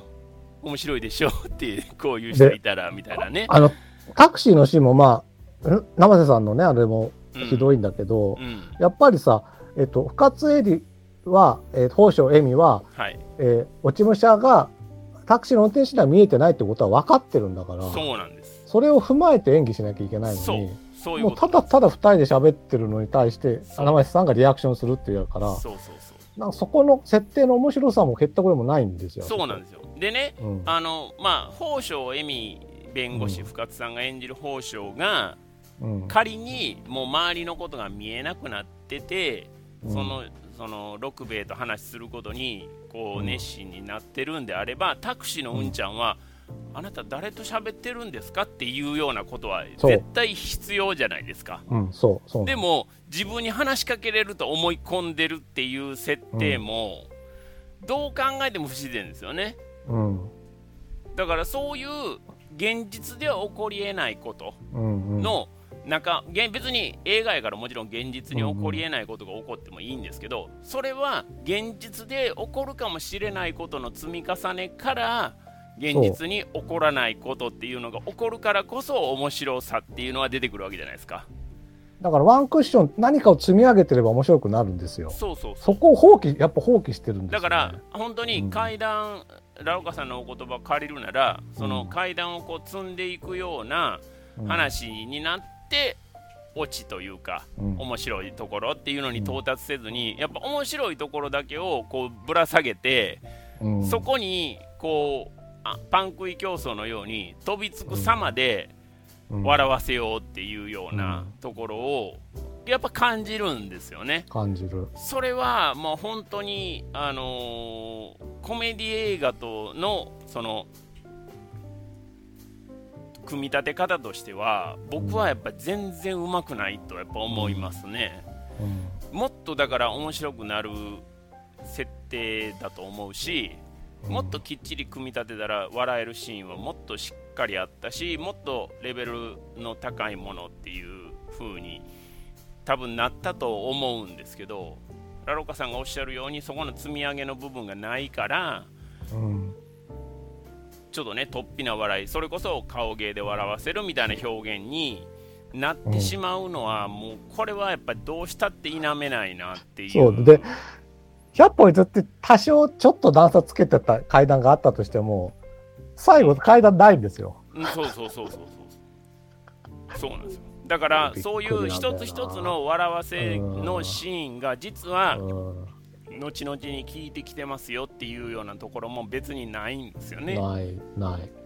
だから結局その単発で笑わせるっていうことはもうギャグで笑わせてるっていうことになるんでそそのギャグがまあ本当にベロベロバー的な突飛なものになってる以上、これはなかなかやっぱりその劇場でどっかんどっかん周りが笑ったとしてもそれは笑えないし、う。うん。別に意地張って笑わないわけじゃなくてね単純に僕の思考には合わないし、うんそういう意味で言うとそのやっぱり劇場で見てて距離感がどんどん離れていったっていうのはそこやなっていうふうに思うんですよね。であのー当時もこれは気になったことなんですけどまああの自分がその映画が好きっていうかね三谷さん自身が、まあ、古いそのハリウッド映画とかが好きでっていうことで、まあ、今回もね話が出てくるじゃないですか。うん。で、えー、とスミス都へ行くのね DVD がこれ見逃しにもうド頭のシーンからえお父さんの家の隣に飾ってあるっていうね、もう後々これ出てくるんやろなって まあ誰しも思うわけなんですけど、うん。まああの案の定出てくるっていうね。でえっ、とあれは、えっ、と、名前は何でしたっけ？小日向さんがフランク・キャプラ？ダンダあ、じゃあ、えっ、と、ダンダジョージ・ジョージ。はい。ジ。ョージ、うん、っていうね、まあ、要は死後の世界から来たその死後の世界の公安うん。の役をしてるっていう、まあ、よくわからないんですけど、うん。そういう人がいて、まあ、その人がすごくフランク・キャプラーの映画が好きで、うん。スミス都へ行く、それから素晴らしっかな人生の話をね、まあまあしてっていうようなところが、それが別にこの作品に全然聞いてこないわけなんですよ。あのスミス都へ行くのあのシーンがどうだとかっていうようなことにもならないし、ないですね。ううんん。スミスアルプス一万弱ぐらいですか？そうそれぐらいでしょ、うんうんそれぐらいやし、あとはまあその素晴らしかな人生の話が別にうん。その子に例えば何か聞いてくるっていうようなことも別にないわけですよ。うんとなる。時間だけですよね。そうそうそう。時間のね、話だけで、うん。で別にそこの時間も上映時間の話で、うん。上映時間の間に物語あのその間は見逃すから解決してこいよみたいな話これだからねになるんですけど。ザ・マジックアワーが好きですって言わせれば、うん。もっと長いこと、あまあまあまあそうなんですけど。宇宙帝ホテルとか言わせればよかったのにね。いやまあそうなんですけど。ただ。はい。そのあなんていうんですか？うん、うん。三谷さんがそこそれをだから踏まえた上でじゃあ、うん。その上映時間を加味した上で何か面白いことであったりとかそこのタイムサスペンスみたいなものがあるのかなと思ったら別にないわけですよ。そこも本当にただただただそのフランク・キャプラーという名前とスミス都へ行くの上映時間と、素晴らしきかな人生の上映時間をただ言ってるだけなんですよね。そうですねそこだけはまあ勉強になりましたけど、っていうね、上映時間別。に上映時間を知ったとてっていうことにはなるんですけど、はいはい。それってじゃあ何のために入れたのって言ったら、うん。僕知ってるからねっていうふうにしか思えないわけですよ、当時も思ったんですけど、そうでしょうね。そう。うんだから、あなたたちはそれこそね、さっきラロコさんがおっしゃったように、その映画に来るお客さんの程度を低く見積もって、ん。そういう程度の低いギャグっていうものを映画では展開してるんじゃないかっていうお話されてましたけど、うん。それだけじゃなくて僕はこういうのもちゃんと分かってるんですよって、まあ、皆さんはご存知ないでしょうけどっていうようなあ部分もやっぱああいうのを作品の中に有機的にこう機能させないっていうことはそれしか感じないんですよーうん見てる方は。うんうんとなると僕はやっぱり劇当時劇場で見ててやっぱりマイナスイメージを強く持ったっていうのはそこもやっぱあるんですよね。うんうん、そういうことじゃないじゃないのっていうことなんですよ。うんあのす舞台をやられてる三谷さんならお客さんと共犯関係になる必要性っていうのは誰よりも感じてはるはずなんですよ。お客さんをこの自分の舞台の中にそれこそお客さんとして引っ張り込むっていうことがうん。舞台の成功につながるっていうことはすごく分かってはると思うんですけどそれをもしラロッカさんがおっしゃるように映画に館に来るお客さんを低く見積もってそういう映画館に来るお客さんの程度のギャグに抑えて、うん。でまあまあ興行収入もそれなりに上がってますよ。それなりに上がった状態で、うん。えーそれをせ良しとしてるとするならばこれは僕はやっぱり映画っていうものを撮るっていうことの目的はやっぱり大きく変わってきてはいませんかっていうのは思いますよね。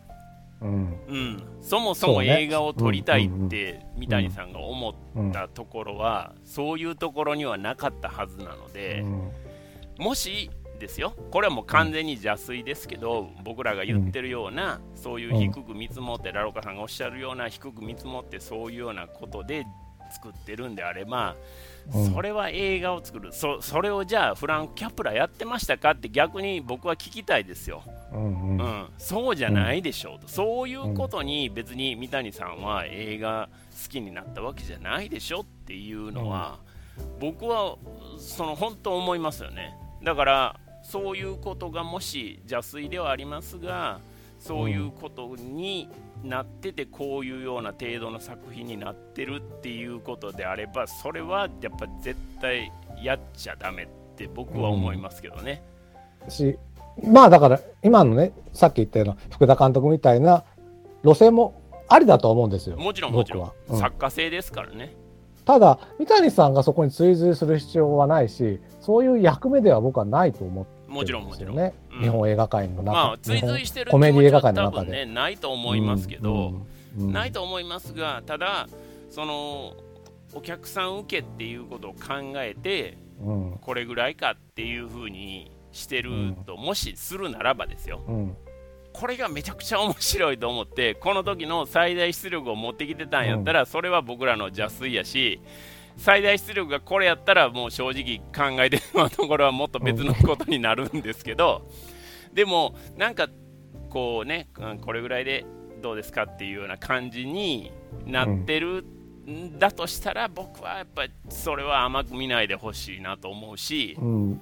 で、だだから、もしね、ああいう、まあ、僕が思う小手先の笑いで、うのコメディが、の方が気楽に見れるし、う受けるっていう流れがあるにしても、はい、でも、僕が思う、その、例えば舞台でいう、君とならみたいなものをバーンと映画で出してくれば、はい、それこそあの、えっ、と、カメラを止めるなじゃないけれども、うんうん。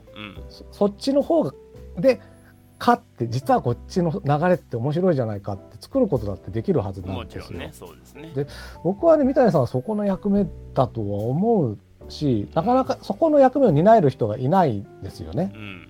うん、あの、えっと、ヨーロッパ企画の上田監督とかは結構頑張ってるけどもやっぱり小小規模だし、うん。あんなホテル建ててもらったりとか、街建ててもらったり、まあまあ無理ですお金をかけて、で、コメディを作らせてもらえる環境にあるのは今、三谷さんなんだから、そうですね。うん、っていう思いがね、やっぱそのじくじたる思いが、どうしてもこれを一番良くない映画というふうに僕は思っちゃうとこなんですよね。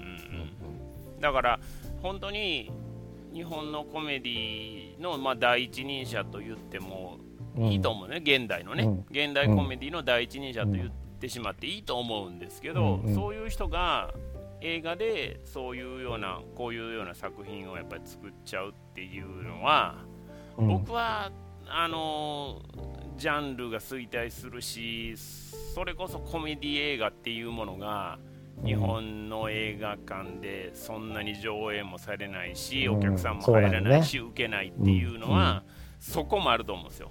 だってうん。お笑いブームってもうブームって言えないぐらいもう日本あの、うん。生活の中に定着してるわけじゃないですか。うん吉本興業はもうずーっとトップを走ってるわけやし、吉本興業だけじゃなくていろんなお笑い事務所がもう本当に、あのずっと好調でやってるわけでしょ？うん。でそれってみんながやっぱり本気でそれぞれ自分らの武器は何やねんって考えて考えてでそういう賞ーレースに打って出てでスポットライトが当たってドカーンと売れてでそいつらにじゃあまたそれ以上になるためにじ自分らはじゃあどうするどうやっていけばいいんやろうっていう本当にコンペティションとしてすごく健全な状態っていうのができてるから僕はうん。お笑いがブームじゃなくて文化になってるっていう風にぶその日本のまあ言うたら文化お笑い文化を支えてるのは僕はそこやと思うんですよ。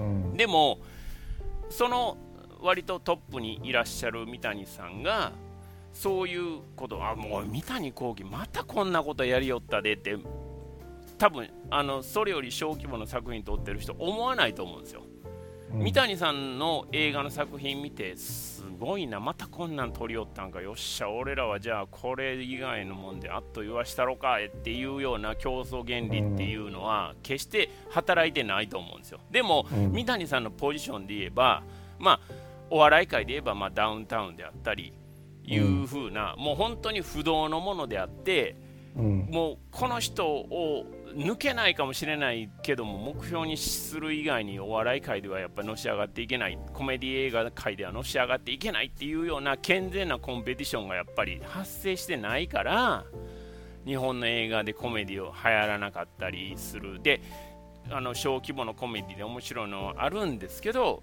うん、カメラを止めるな以降そういうものが別に出てきてないし、うんうん、ジャンルとしてそこがあの成熟してるわけでもないじゃないですか、うんうん、本当に突発的にカメラを止めるなだけが受けて、うん、でそれ以外の小規模な作品、先ほど上田監督のそのヨーロッパ企画の映画とかもそうですけど、ちなみにあの、うん、カメラのカのカメラの上田慎一郎監督は三谷さんに憧れてやってましたかね。あの本当12人の優しい日本人のパロディみたいなのも映画で作ってるぐらいの人なので、はいはい、本当についてってる人なんですよね、三谷さん。に。うん、だから本当にそういうそのまあフォロワーっていうか三谷さんがね、うん、好きでそういう風になったっていう人はもちろんたくさんいらっしゃると思うんですよ。うん、思うけど、じゃあ上田慎一郎監督が、うん、えー、映画監督みたいに後期としてライバル視して、じゃああれを追い抜こうとしてるかって思うと僕はやっぱそこないと思うんですよ。ねうんうん、なぜならば三谷さんは映画監督としてはやっぱりそこまでのいい作品っていうのを残せてないからなんですよね。うん、となると三谷さんの舞台は確かに素晴らしいでしょう。でドラマの脚本も確かに素晴らしいでしょう、うん、であの多くの人が絶賛してるし、えー、おそらくそのクオリティっていうのは一定に保たれてるとは思うんです。もちろん作品によってねいろいろあるとは思いますが、でも映画に関して言うとこれっていう決定だっていうのはやっぱりこの素敵な金縛りに至っても出てきてないし、うん、でまあこの後まあ何本がまだ続くわけなんですけど、うん、まあまあその後も僕はできてないだろうと思うのはその映画に向かうやっぱり三谷さんの姿勢っていうのがやっぱりちょっと違うんじゃないのかなと思うんですよね。でそのね最たる例としてはあの今回その主人公深津絵里さんが演じる宝生恵美っていう弁護士さんなんですよね、うん、でこの弁護士さんがまあ、三流弁護士って一応ねウィキペディアには書いてはいるんですけど、その三流がなぜ三流なのかっていうのがですねあの裁判にあの寝坊するっていうところから始まるんですよ。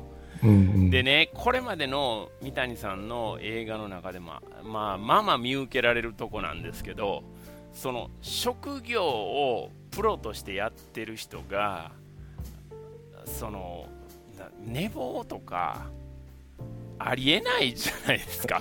じゃあ、寝坊しないために何をしてるのにもかかわらず寝坊してしまう。例えば、ナルコレプシーっていう病気を患ってるんですよとか、そういうようなことがあるんであれば分かりますよ。あるいは、こう、もう本当に、あの、あ、至るところに目覚まし時計を並べてるのに、全部止めていって全部寝てるっていう人っていうのも、まあまあ、あの、キャラクターとしては結構強引ではあると思いますけど、うん、そういうのがあればまだわかるんですけどそういうのもなくただただ寝坊ででボスっていうね阿部寛さんに電話をして、うん、あの遅れますみたいなのでもう早く行けみたいなことを言われて 当たり前やろっていう 話なんですけどでその行き行く途中で、まあ、トラックに引かれかけるっていうねあの流れがあるじゃないですか。うんうんで、えー、っとまあ、100%保護所笑みが悪いんですよ。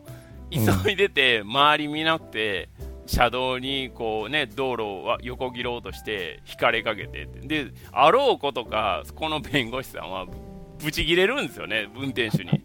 何が危ないじゃないのみたいなね、うん、なんというこの性格破綻者というか こんな人人には、まあ、弁護はもちろんしてほしくないけど、まず人間としてね、この人のキャラクターっていうものを、やっぱ疑ってしまいますよね、こういう登場の仕方をされると。この宝生恵美という人が、どういう人なのかっていう、やっぱり導入部分ってめちゃくちゃ映画で大事だと思うんですよ。うん、なのに、本当にただただ寝坊をして、で、その寝坊対策も、ちゃんとね、あのー TKO の木下さんがまあ彼氏みたいな感じで同棲してんのに、うんうんその彼はもう早々に起きて食事の準備もしてるんですよ。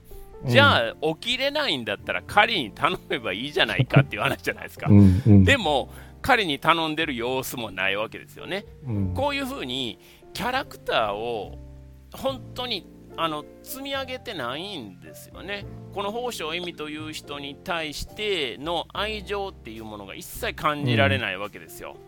本当にただただこの三流弁護士ダメダメ弁護士っていうものを体現するエピソードとして寝坊であったり車にひかれかけるであったり、まあ、車にひかれかけるは一応後でその幽霊が見えるっていうことともひっついてくるんですけど、うんうん。な強引な話でひっついてくるんですけど、まあ、そこのネタ振りとしてもまあまあちょっとどうなのかっていうところもあるし本当にこの人がなぜダメなのかっていうところの明確なものっていうのがやっぱり一切この人がルーズっていうこと以外に一切提示されないわけですよ。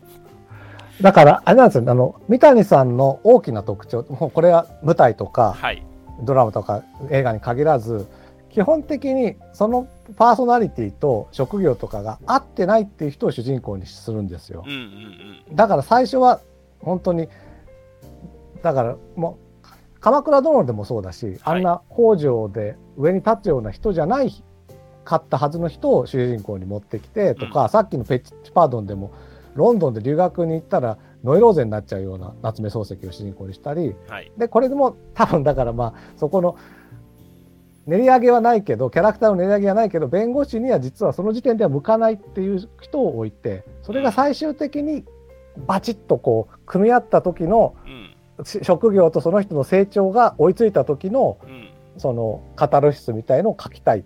多分それ全編においてそうだと思うんで、うんその素敵な隠し撮りもそうでした。うんあの、うんミニドラマのね。うん。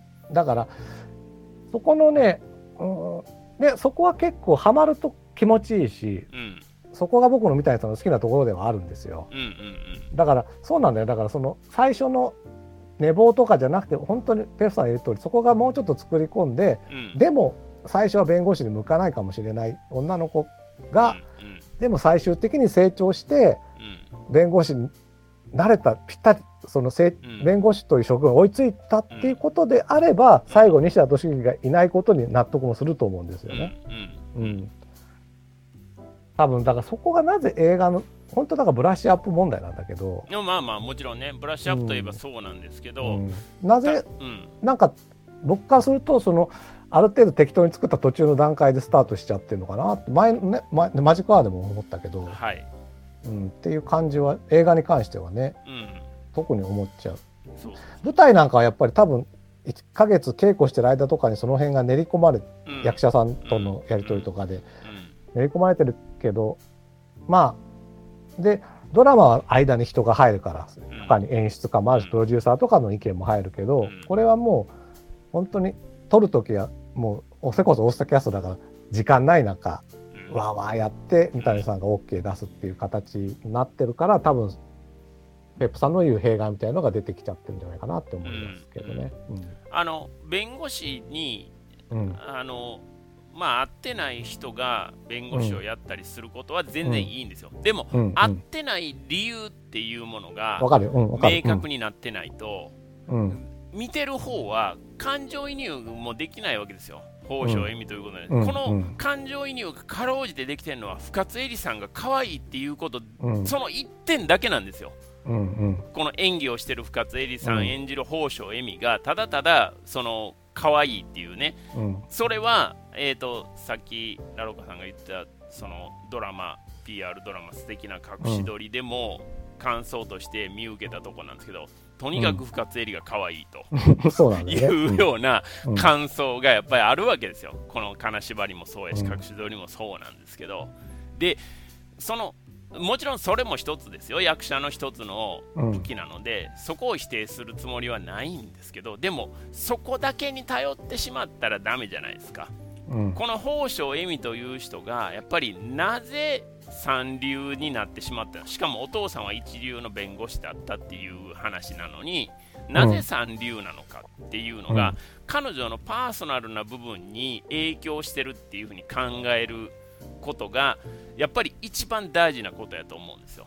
キャラクターを作る上でね、うん。うん、なのにそこのあの深掘りもできてないし本当にただただあの寝坊して本当に責任感がない人っていう風にしか見えないんですよね。しかも、うん、命の危険にさらされて まあね車に光りかけたら本当に自分が謝るんじゃなくてとにかく相手を怒るっていうことももう本当にねよくわからないんですよね。だからもっと全然彼女に過失がないような状態で、えー、引かれそうになって危ないやないかって言われて彼女全然悪くないのにごめんなさいってすぐ謝ってしまうっていうような本当にあの自分の主張ができない人っていうキャラクターやったらそら弁護もできませんよねっていう話になるじゃないですか。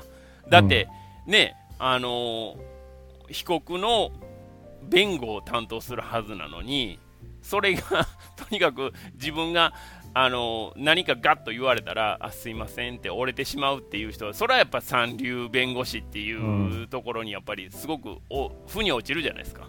でもそういうことでもないっていうのが本当によくわからないしまあそういうねあのちゃんとやっぱキャラクターにやっぱり肉付けをやっぱりちゃんとでやってもらえたら本当に安倍のつくつく出すんじゃなくて えー、そういうところに時間をかけてもらったらもっと本当にタイトでいい、うん、映画に仕上がったんじゃないのかなと思いますけど、まあ、僕はだから「トゥークールトゥーキル」を見た三谷さんがねまあいろいろちょっとまあ、はい、僕らには納得いかないこと言ってたけど、うんうん、あれを見てじちょっとん？って思って新第9作目、うん、ちょっと望んでほしいなっていう思ってますけどね。ねうん、だから本当に三谷さんにはそのコメディ映画、日本のコメディ映画監督として、うん、トップをやっぱ走ってもらわないと現状いけないですし、うんうん、特にビッグバジェットの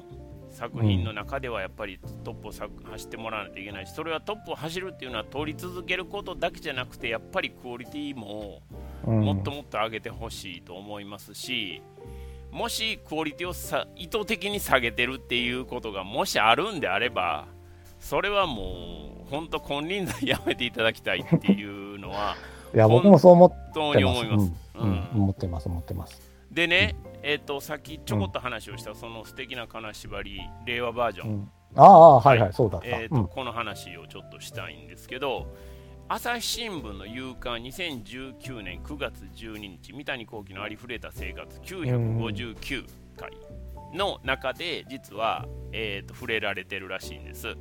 でそれをねちょっとあのここであの読み上げたいと思うんですけど、えー、新作映画「記憶にございません」の公開にあたって僕の素敵な金縛りが久々にテレビでオンエアされる。自分の映画がテレビで流れる時の気持ちは複雑だ。少しでも多くの人の目に触れるのは嬉しい。でも途中で CM は入るし番組の枠に合わせて全体の尺もかなりカットされる。それはオリジナルとは全くの別物だ。だからといってテレビ放映が嫌なわけではない。僕はもともとテレビの世界の人間なので CM に関して抵抗感はない。尺については自分自身で再編集させてもらうのなら問題なし。もちろんノーカット版がベストだけど。最近は他の監督さんの場合もご自分で再編集をされるケースが多いらしい。素敵な金縛りは今回で3回目のオンエア。1度目の時には9分強短くした。完成から時間も経っており作品を冷静に見つめられるようになっていて9分のカットはそれほど苦ではなかった。カットしなくて済むならそれに越したことはないが短くなってむしろ見やすくなった気もしないではない。2度目のオンエアは前回と同じもの。そして今回なんとさらに7分短くしなければならなくなった。切っても支障のないシーンはすでに一つもない。参考までにとテレビ局から全体的に少しずつつまんだバージョンが送られてきた。致命傷ではないが全身をちょっとずつ傷つけられた息子が戦地から帰ってきたみたいで見ていられなかった。やはり自分なりのカット案を考えてみる。発想を変えなければこれ以上は切れないそんな時に思い出したのが台本を書いていた頃のこと。事件の真相を最初に見せてしまうか途中まで隠すかで随分悩んだ。結局前者にしたのだがもし後者にしていたらどんな映画になっていたか。それをこの機会にやってみよう。つまり冒頭の事件のシーンを丸々外してしまうのだ。これによって視聴者は主人公の弁護士エミかっこ深津絵里さんと同じ気持ちで事件に挑むことになる。かなり思い切ったカットだが僕以外の人間には絶対に思いつかない手だ。あとは市村正親さん扮する怪しい祈祷師。阿部のつくつく絡みのシーン。僕は市村さんもつくつくも大好きなのだがここは本筋とは関係がなく独立した場面なので今回は泣く泣くカット。市村さんが何か事件を起こしたわけではないのでご安心を。そして終盤カーテンコール的に主要人物が法廷に現れるラストシーンも思い切って省いた。恵美と亡き父親かっこ草薙剛さんの会話も後半部分を割愛、うん、2人の再会でスパッと終わらせることにした。草薙さんの出番が短くなってしまったのはとても残念だが今回はラストのキレの良さを選んでみたちょっと切りすぎて浅野和之さんのシーンが復活したりもしている。オリジナルとは随分印象が変わり僕は素敵な金縛り令和バージョンと名付けた。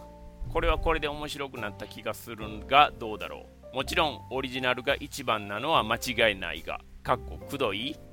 というふうに終わってます。はい。いやまさに素敵な隠し撮りで予言してたじゃないですかあ まあそうですね。だって、冒頭と終わりが、うん、皆さん作ってしまいましたって言ったのを切ったんでしょ？うん。うん。だから、正解だと思うな。そうそうそう。うん、だからね、これだけ、えっ、ー、と、尺が、えー、最初7分。で、そこからさらに9分。うん。あ、じゃあ、えっ、ー、と、9分と7分ね。9分と7分ね。ねさ9分強と7分。っていうふうに16分、17分ぐらいを切ったっていうのは、あの懸命だと思いますね。でしかも割と本当に邪魔なシーンと言ってもいいぐらいのシーンが、うん、えー、特に印象的な邪魔なシーンですよね、うん、が割と切られてるっていうのはあの懸命ななんだと思いますね。ただ、深田恭子は切れないのか。まあまあまあ、切ってないんでしょうね、ね多分ね。うん、僕なら真っ先にあそこは切りたいと思いますけど。生瀬深田いらないけどね。いらないですね。シシーンとしてはですよ。うん、シーンとしてはね。うん。うん、だから、まあまあ、でも、そまあそこもひょっとしたら、その、あれに候補には上がったのかもしれませんけどね、ただ、あのあれじゃないですか、あの放送スからそうそうそう送られてきたのはそうだったかもしれない、かもしれないしね、であと放送弱として、あんまり切りすぎると、まあ、それもそれももちろん良くないっていうことになるので、まあそういうこともあるんでしょうけども、まあね、あのただ、オリジナルがベストっていうのは相変わらず言ってはるんで、これ2019年の話なんですけど、まあまあ、やっぱり自信を持って作られてはいらっしゃるんだなっていうのは、改めてこれを読むと思うんですけど、うん、うん、でも多分あの令和バージョンの方が見やすかっただろうなというのはすごく思います。はい。あとね、まあ、どうなのかわかんないけど、だから、まあ、ごめんなさいね、あの、いろいろ言ってるけど、だから、でも、今日本人が大きく笑うのは、三谷さんの言ってる方なのかもしれないですよね。うん、我々がマイノリティなのかもしれないいやもちろんそうそうマイノリティ側の意見として言ってるのかもしれないので、もちろんもちろん、うん、僕らの希望として言ってるのでね。もちろん、うん、だからそういう意味で三谷さんとしては今の日本人を大いで笑わせるのはオリジナル版だっていう自信はもしかしたらあるのかもしれない、ね、うん、でもね、うん、やっぱり僕はあえてその今のお笑いブームが文化になってるのと一緒で、うん、本当にあのお笑いの形ってやっぱりいろんな形があるわけじゃないですか。うん、あのお笑いのネタ一つ取ったとしてもね、うんうん、いろんなコンビだったりトリオだったりピンだったりの人がいろんな面白いことをするっていうことをもう、うん、あの日本人はもう分かってるわけですよ。だから、うん、コメディのコメディを受け入れるお笑いを受け入れるレベルっていうのは、間違いなく上がってるので、うん、もっとやっぱりそこは信頼してほしいなっていうのは思いますけどね。本当にこれは、うん、思いますよ、うん、面白いっていうふうにね思ってしまってるんだとしたらもっと、いやそんなことないですよっていうもっともっと、あの尖ったことやっても全然ついていけますよっていうのは本当に思うし、だだから僕からしたらまあ確かに賢明だけど冒頭9分切ろうが7分切ろうがこの映画は僕からするとやっぱりダ作だなって思ってるんですよ。僕からしたらですよ、うん。僕が思う三谷映画とははい。違うものであったということを、はい。はい。うん。は言っておきたかった。うん。うんあーまあ僕はだから見直したことであの良かったところにも気づけたので、うん。本当にあの有意義な時間にはなりましたし、うん。うん、ただね見直したことであのすごく残念だったと思ったところも実はあってそれは、えーっと中井貴一さん演あの演じる検事うん。が、えーまあ、例が見えるわけなんですよね。で例が見える人のその共通点っていうのが一応このあの物語の中にはあって、であの死に直面したり、まあ、しあの身近な人の死を経験したりすると霊が見えるっていうのが条件の一つになってるんですよね。で中井貴一さん演じる長野賢治は、えー何を経験したかというと犬が自分の犬が死んだっていうことを経験してるはいはいはい。わけですよね。うんうん。で、えー、と今回もその犬犬とのそのシーンっていうのは僕、まあ、すごい覚えてるんですよ。この映画の中で、ああそうよ、うん。そういうのあったなと思ってああここかって思って見て。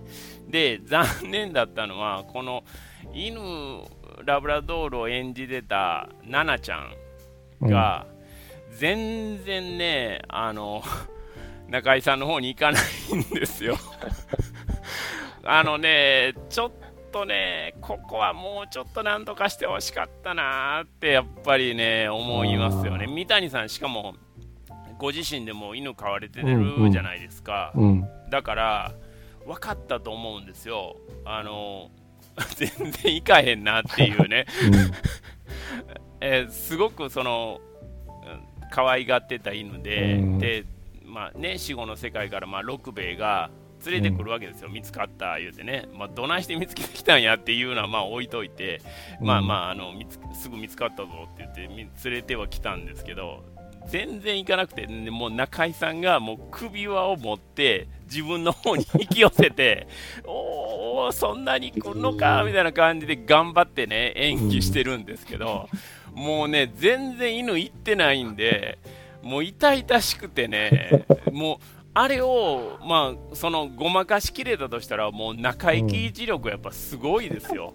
もう全然犬、あの中井さんの方行ってないんで、この犬はこのキャラクターとは無関係やなって、やっぱ犬飼ってたら、もう間違いなく思うんで、あそこは。うんうんだからね、そこがね、逆にそれをなんか現場でちょっと利用してほしかったなと思うんですよ。うんあの本人はラブだと思ってたけど、うんうん実は違ったっていうね、六兵衛が適当に連れてきたけど、合ってたんかな？みたいなことを言えばそうね。うんうん。そこの部分もまるっと収まるんですよね。うん。で、三谷さんは犬飼ってらっしゃるから、それも絶対気づいたはずなのに、そこも あの強引にあの中井力で押し切ったっていうのも見直して、すごく、僕ね、イメージの、思い出のイメージの中では、あの犬がうん。本当にベロベロ中井さんにああ。舐めてたってだいうイメージだったんですあれじゃないですか、い犬がいる場面じゃなくて、いない場面で思ってたんじゃないですか。そうそうそう。だからね。本当に犬もそういうふうに、あのしてたぐらいの感覚でいたんですけど、うん。うん実際はそうじゃなかったんでうん。あのびっくりしましたね。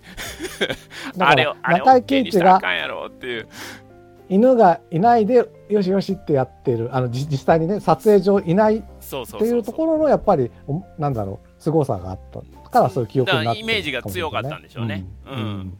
でもその前の場面でも結構犬来てたって思い込んでたんで、うんうんうん。全然行ってなかったから。えあれはねいくらなんでもね、ないですね。ー ええ。特に犬はね、やっぱりそういうことはまあまあまずないので、特に久しぶりに会ったとなればね、もう興奮、うんどんな犬でも興奮するはずなんで、それはね、ちょっと見直して、そこは残念でしたね。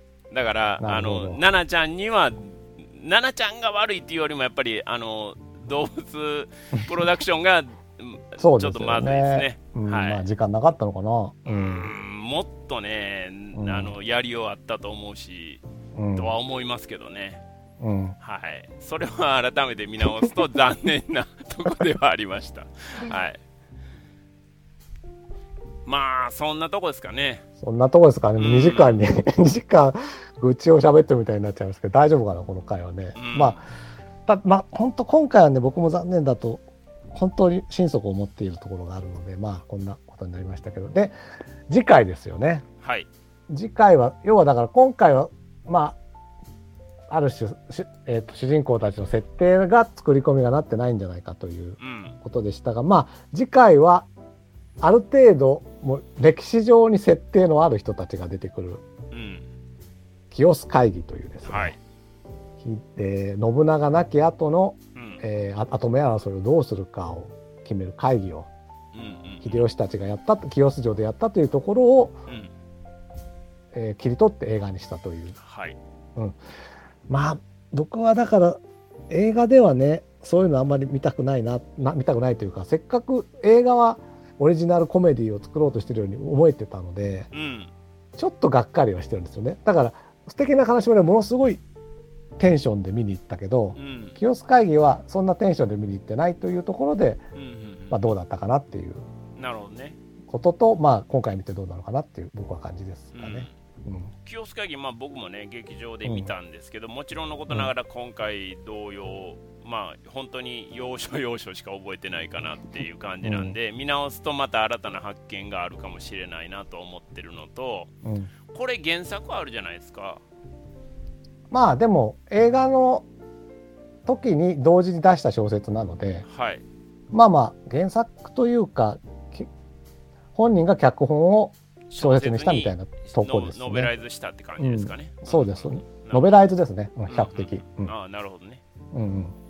だからまあそこもねどうなのかなっていうのは気になるところではあるんですけど、あとはまあこの秀吉役にまあ大泉洋さんがはい、もうほぼ準主役的にうん、抜擢されたと。うんうんうんこっからね、まあこっからというか我が家の歴史からなんですけどね、はい。スタートは。うんうんここからまあ三谷幸喜と大泉洋の蜜月も始まるというところもあって。まあ素敵な金縛りではねちょっとうん。大人の事情で本編には出れなかったっていうことなんですけど、そうですよね。はい。こ今度はもう切るわけにいきませんかうん。ら。どんなことがあっても。いやいやそそらそうでしょ。そういうのも踏まえた上で多分ね、はい。あの主役級の抜擢っていうこともあったのかもしれませんし、うん。うん、でね、これね、YouTube にあるかどうかって言っちゃ、まあここっそり言いますけど、はい。これの事前番組でスター千一夜っていうのがあって、ほう。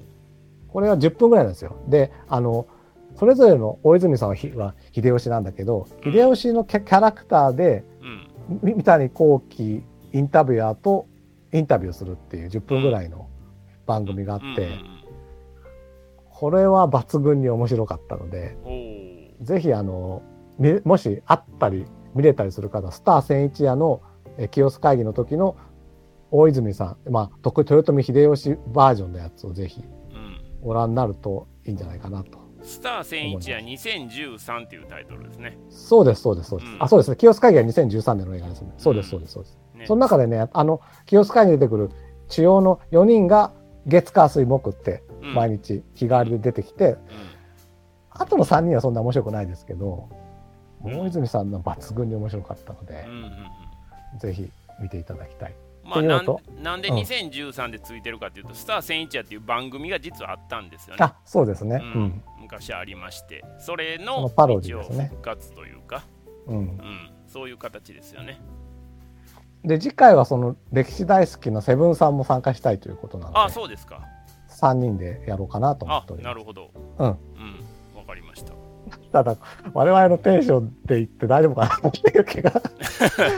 いや多分セブねンさんは好きなんじゃないかなと思うのでね。あ、そうですか。うん、ただまあだからコメディとしてよりその史実としてちゃんとしてるとか多分その辺をよく語ってくれるんじゃないかなと思ってるのではあはあなるほどねうん僕らにそれはちょっとできないところなので、まあ、もちろんそうですね。面白いんじゃないかなと思いますのでなるほど。うんうん。まあ、じゃあ次はいやー3時間かな。ちょっと2時間行くと思わなかったですね。ああ、そうですか。いや、でも、まあまあ、うんでもいいですか、あのー聞いてくれる人いますかね？いや、それはでも、うん。今までもそうですからね、今までも聞いてくれてる人がいるかどうかわからない状態で喋ってますか、ら。うんはい、いや、全然それははいいんですけど、好きな人が多いからね。いやいやいや、でもねっていうと、ころが、うん、感想は自由ですから、もちろんもちろんもちうろん。ん、うん。なんで、ね、僕らはたまたまこういう感想にはなりましたけど、でも僕は本当に、あの昔見た時の感覚よりも、あの印象は良くなりましたよ。よくなりましたうんくなりました。はい。うん。うん、ただあの、悪いところももちろんあの改めて見てね、思ったところはありましたけど、はいそれはもうね、長々とお話しさせていただいた はい、まあそんなところですかね。うんうん。あ、あとそうだ、えっと、サントラにですね、Once in a Blue Moon っていう深津絵里とか西田敏行さんが、あとカンも歌ってるんですけどね、ねカンとか中井貴一が。うんはい、これはなかなかいい曲でしたので、あと、めちゃくちゃうまいですよね、歌がね。めちゃくちゃうまい。ううんん。これはちょっと聞き応えがやっぱりありますね、西田さんも歌うまいんすようまね。本当に。深深津絵里もいいですようね。ん、だからまあ、エンターテインっていうのは、エンターテインメントっていうのは、やっぱり本当に総合的にね、いろんなことができて初めてっていうのを改めて感じますよね。